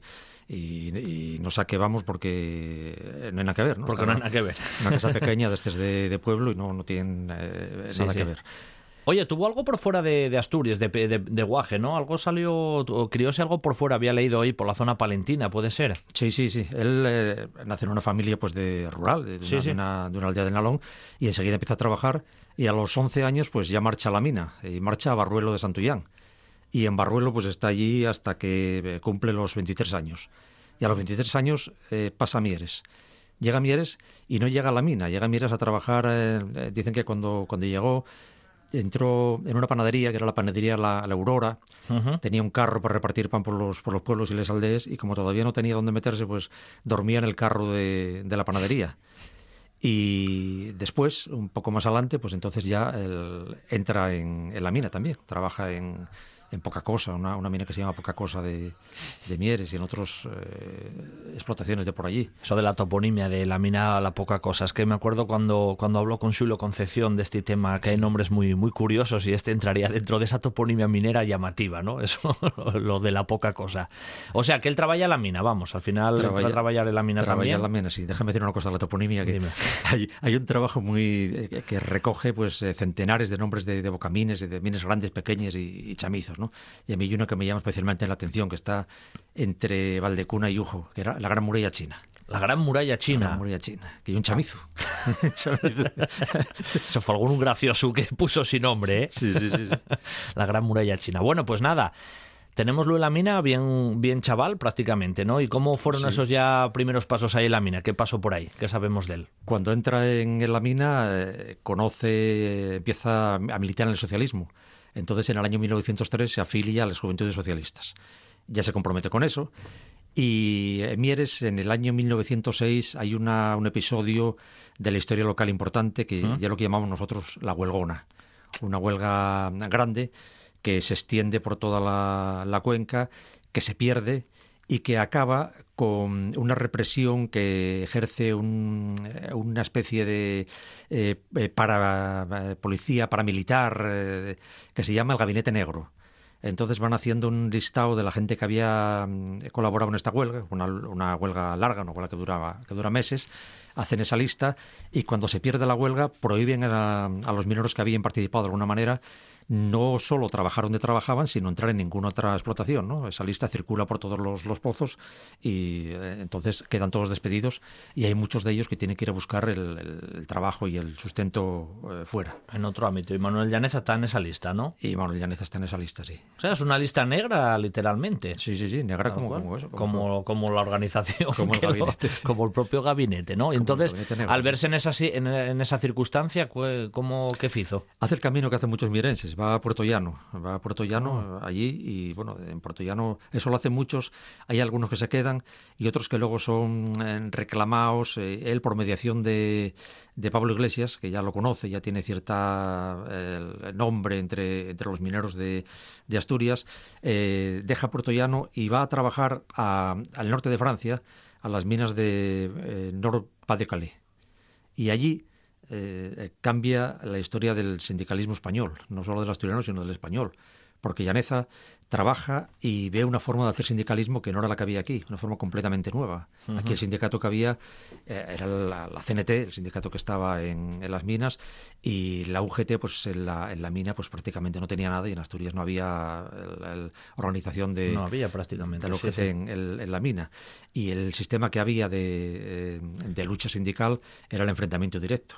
Sin embargo, Llaneza, en Paz de Calais, aprende que se pueden hacer otras cosas. Aprende a hacer comités, a hacer eh, listas de peticiones, a negociar, a hacer eh, boicots, un sistema de que él trae aquí eh, lo comenta con otros antiguos compañeros que había tenido en, Mieres y eh, en un momento, eh, un momento en meses, en pocos meses, a los tres o cuatro meses de estar en, Mieres ya, pues constituyen el, en Vegadotos, como decía antes, el Sindicato Obrero de Mineros de Asturias. O sea que después del viaje de Puerto Llano y sobre todo Francia, cuando regresa a Mieres, ahí ya se da ese paso casi definitivo en la formación de lo que fue el SOMA, ¿no? Eso es, y ahí se hace el SOMA en el año 1910 el Soma, que como hay una relación estrecha entre el SOMA, tarda un año en entrar en un GT, ¿eh? eso luego lo, vemos si, si, hay un poco de tiempo. Sí, sí, tenemos margen, el, sí.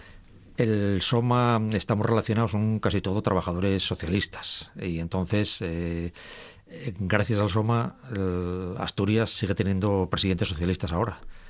Es así, es así porque el, socialismo se mantiene gracias a la, a la cuenca del caudal y de ahí eh, hay que tener en cuenta que en estos años, e incluso los años 20 y 30, eh, las otras zonas obreras de, Asturias, que eran eh, la Felguera, la cuenca del Nalón y Gijón, porque en Avilés había muy poco, era Gijón y la Felguera, eran anarquistas, eran feudos de la CNT y en Mieres es donde se desarrolla el SOMA y donde se desarrolla el, Partido Socialista en, paralelo, ¿no? porque Llaneza milita también en el, Partido Socialista. Bueno, Mieres acaba convirtiéndose un poquitín en el epicentro ahí de ese, de ese desarrollo, ¿no? que luego vino a posteriori. Claro, claro. Eh, funda el SOMA él está ahí un poco en la fundación, al frente. Hay más personas alrededor de él que formaron un poco ahí camarilla. Tenía alguna, alguna mano derecha, como se suele decir, algún colaborador así más cercano. Hay más, hay nombres, sí, en, el, en el, la Casa del Pueblo de Mieres, que es la, primera casa grande que tiene el. Bueno, la, primera y prácticamente la única durante años que tiene el SOMA en, en Asturias hay una placa con los fundadores eh, estos de pioneros de, Vegadotos. Y ahí pues hay eh, gente está Parrado por ejemplo está eh, que luego no tienen mucho desarrollo. ¿no? sí sí son gente que son es que el socialismo en esta época y el sindicalismo es casi como, como una religión. Entonces dediquen en cuerpo y alma a lo que es el sindicato y tardan un poco más en salir del propio Soma los, los grandes eh, líderes que luego van a banderar el 34, que va, por ejemplo, Belarmino Tomás o González Peña que son los, eh, las otras eh, grandes figuras, ¿no? En ese sentido. Sí, sí, sí. sí. sí, funda el Soma y entra ya más directamente en ese ámbito político, porque apenas un año después ya lo tenemos de concejal, ¿no? Ya entró en el ayuntamiento. Sí, en 1911 entra ya, hay una. En Mieres, los dos. Em, estamos hablando del ayuntamiento de Mieres. Sí, sí. en las dos primeras décadas del siglo XX hay una conjunción de republicanos socialistas, van juntos republicanos y socialistas. Y gracias a eso, pues llegan al ayuntamiento y él entra en esa, en esa conjunción como, eh, como concejal. ¿Qué pasó más o menos en ese, en ese ciclo? Porque luego llega el 17 con la huelga revolucionaria. ¿Qué, ocurrió ahí? ¿O qué figura o qué papel ocupó Manuel Llaneza en todo eso? Él eh, se dedica en cuerpo y alma ya mm, al desarrollo del sindicato. ¿no?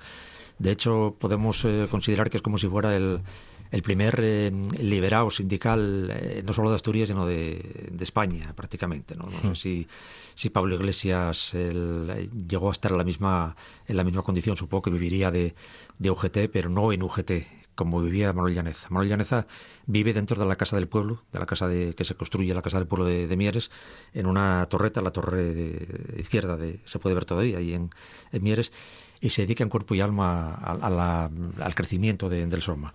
El Soma eh, tiene en 1911, es decir, a los pocos meses de haberse hecho, 1.800 afiliados y en 1919 tiene 28.800 afiliados. Es una multiplicación brutal, eh, brutal e, e, inaudita, hasta el punto de que eh, tarda en entrar en, en UGT por eso, porque mm, UGT le tenía, UGT Nacional, tenía miedo a una potencia tan grande, un sindicato minero tan grande, a que, a que se lo comiera, vamos literalmente, ¿no? Y aparte tampoco, tampoco estaban, tampoco comprendía la forma de hacer sindicalismo de Llanez. UGT está todavía en, la década de los 10 eh, funcionando casi de manera gremial, funciona por, eh, por pueblos, tiene agrupaciones eh, locales, pero le cuesta tener agrupaciones de coordinadas provinciales. Y sin embargo, la postura del sindicato, la idea de sindicato que tiene Llaneza es eh, desde Mieres, desde Mieres capital sindicalista de eso, coordinar a, todos, tomar decisiones allí y eh, decisiones que se publican, que se hacen, eh, eso tampoco se había visto nunca, abiertas a todo el mundo y las decisiones que se toman en Mieres pues pasan a toda la, toda la, cuenca minaria, a todas las explotaciones que pueda haber en el resto de, Asturias. nos estás viniendo a decir más o menos, Ernesto, que él fue un avanzado en ese sentido a nivel sindical de, ver una perspectiva totalmente diferente a lo que había habido en España anteriormente, lo que era un sindicato. Sí, sí, sí, es el pionero en, eso. Antes los eh, sindicatos, pues hasta ese momento eh, prácticamente se ciñen solo a cuestiones laborales, a subidas de, de salario o a reducción de jornada, a la histórica lucha de las ocho horas, en la que Llaneza está también metido, pero Llaneza da a su sindicalismo una visión muchísimo más amplia. Él, por ejemplo, se ocupa de, que la Casa del Pueblo sea, sea eso, sea una casa del pueblo y del proletariado. De verdad del pueblo. De verdad. Entonces, eh, abre bibliotecas en esa Casa del Pueblo y en las pequeñas casas del pueblo que se van multiplicando y se van, van llegando a todos los pueblos y a las aldeas. Lo primero que hacen son bibliotecas. Lo segundo es... Eh, o lo segundo o lo tercero, no sé cuál es el orden exacto, ¿no? pero hay siempre un orfeón y hay siempre un grupo de teatro.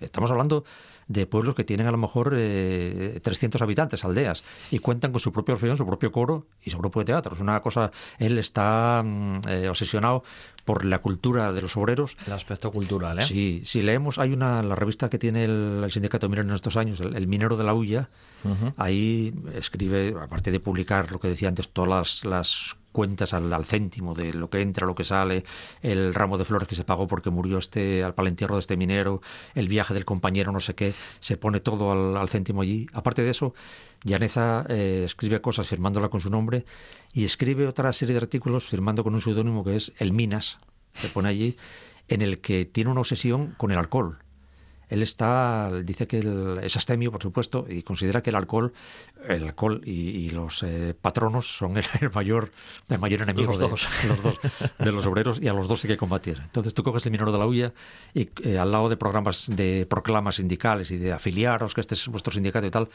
te pone no bebas, el alcohol te mata a ti y a tu familia. Y... Sí, sí, o sea, eso lo tenía como muy entre ceja y ceja. Es que la cuestión del alcohol, Ernesto, siempre fue una problemática y siempre se hablaba mucho de eso, ¿no? Que era una problemática en el ámbito de la minería, de los trabajadores y demás. O sea, que él seguramente eso lo tenía ya a la vista. Sí, sí, y sigue siendo hasta última hora. Vamos, yo que conocí la, minería todavía en los años 80, 90, tuve muchos eh, compañeros y amigos trabajando.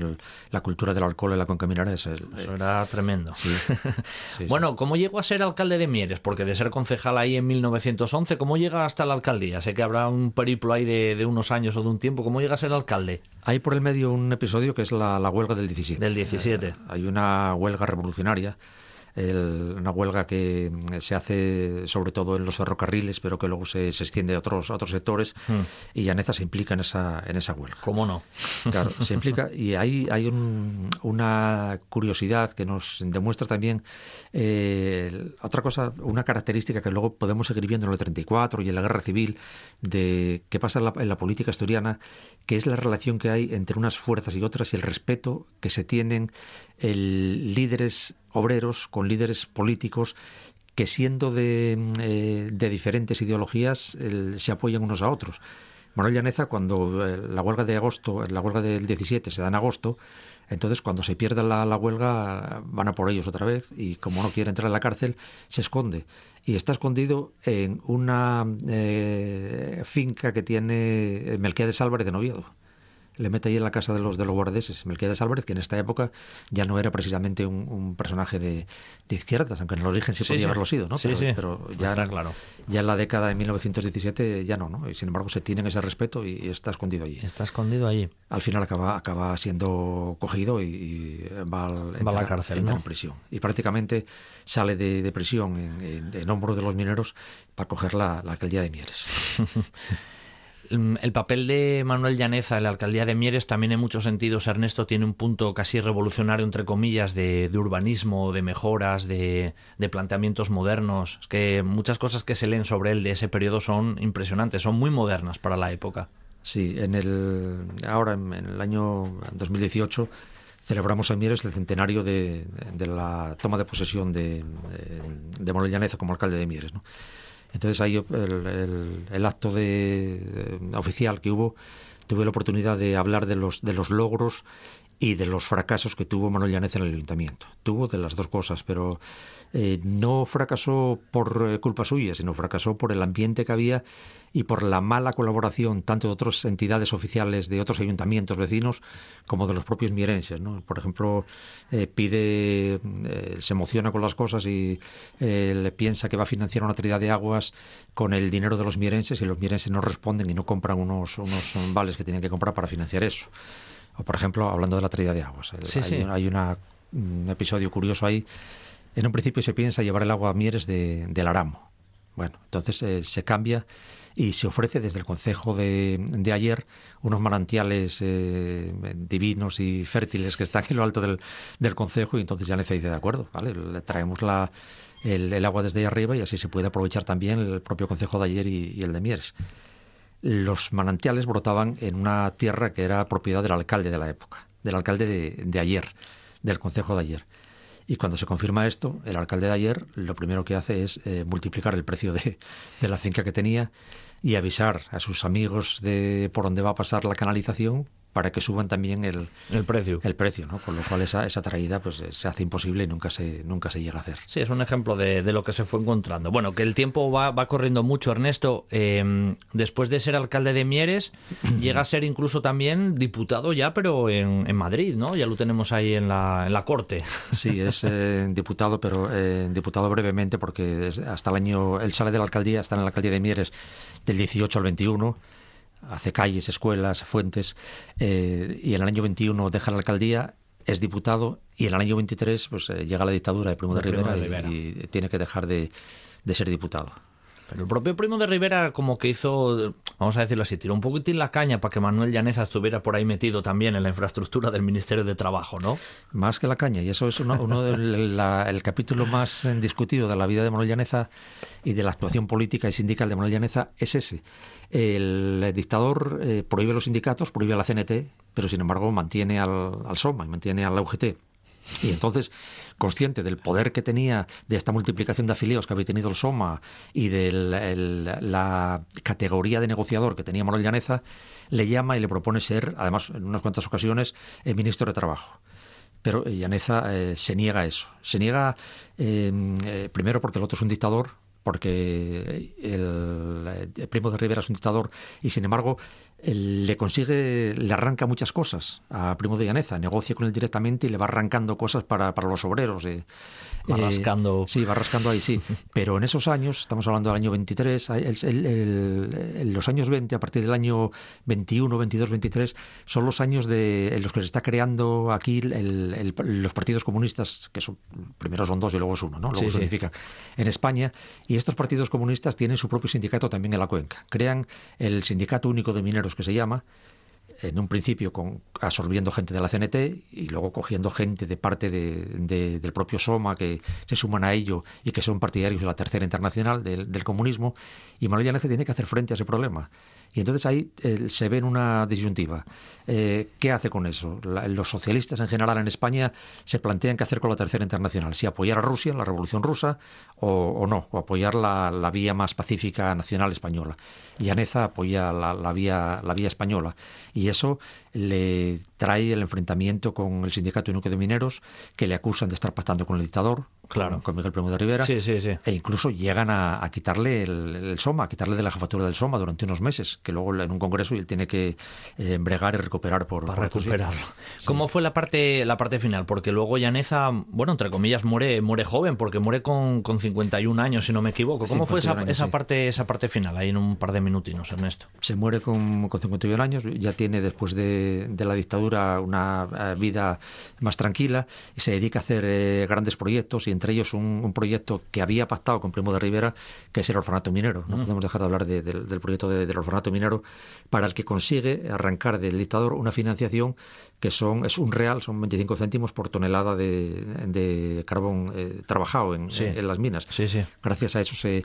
Sin embargo, Llaneza se muere muy pronto. no llega a ver la, la República. No, no muere. Claro, muere muere, dos meses antes de, o tres meses antes de, de, la, de la República Española. Y no llega a ver tampoco el 34. Y eh, yo recuerdo eh, haber hablado en los años 80 con gente que lo conoció, con gente que había estado con, con él y eso, y siempre me decía lo mismo. Decían, si Yanez hubiera vivido, no hubiera habido un 34 porque Llaneza era contrario a, las revueltas armadas. Él siempre quiso...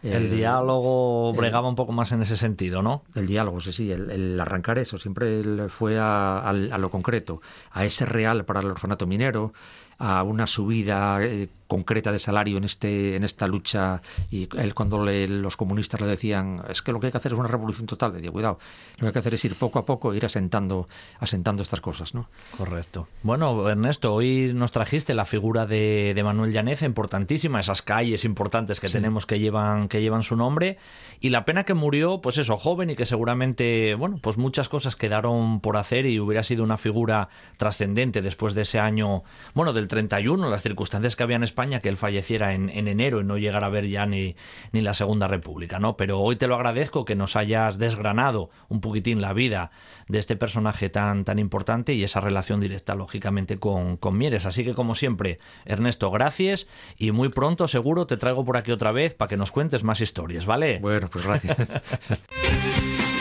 Qué rápido corre el tiempo aquí en un buen día para viajar. Pero mañana regresamos de nuevo, ya lo sabéis, ¿eh? Domingo siempre un buen día para viajar. Hasta mañana.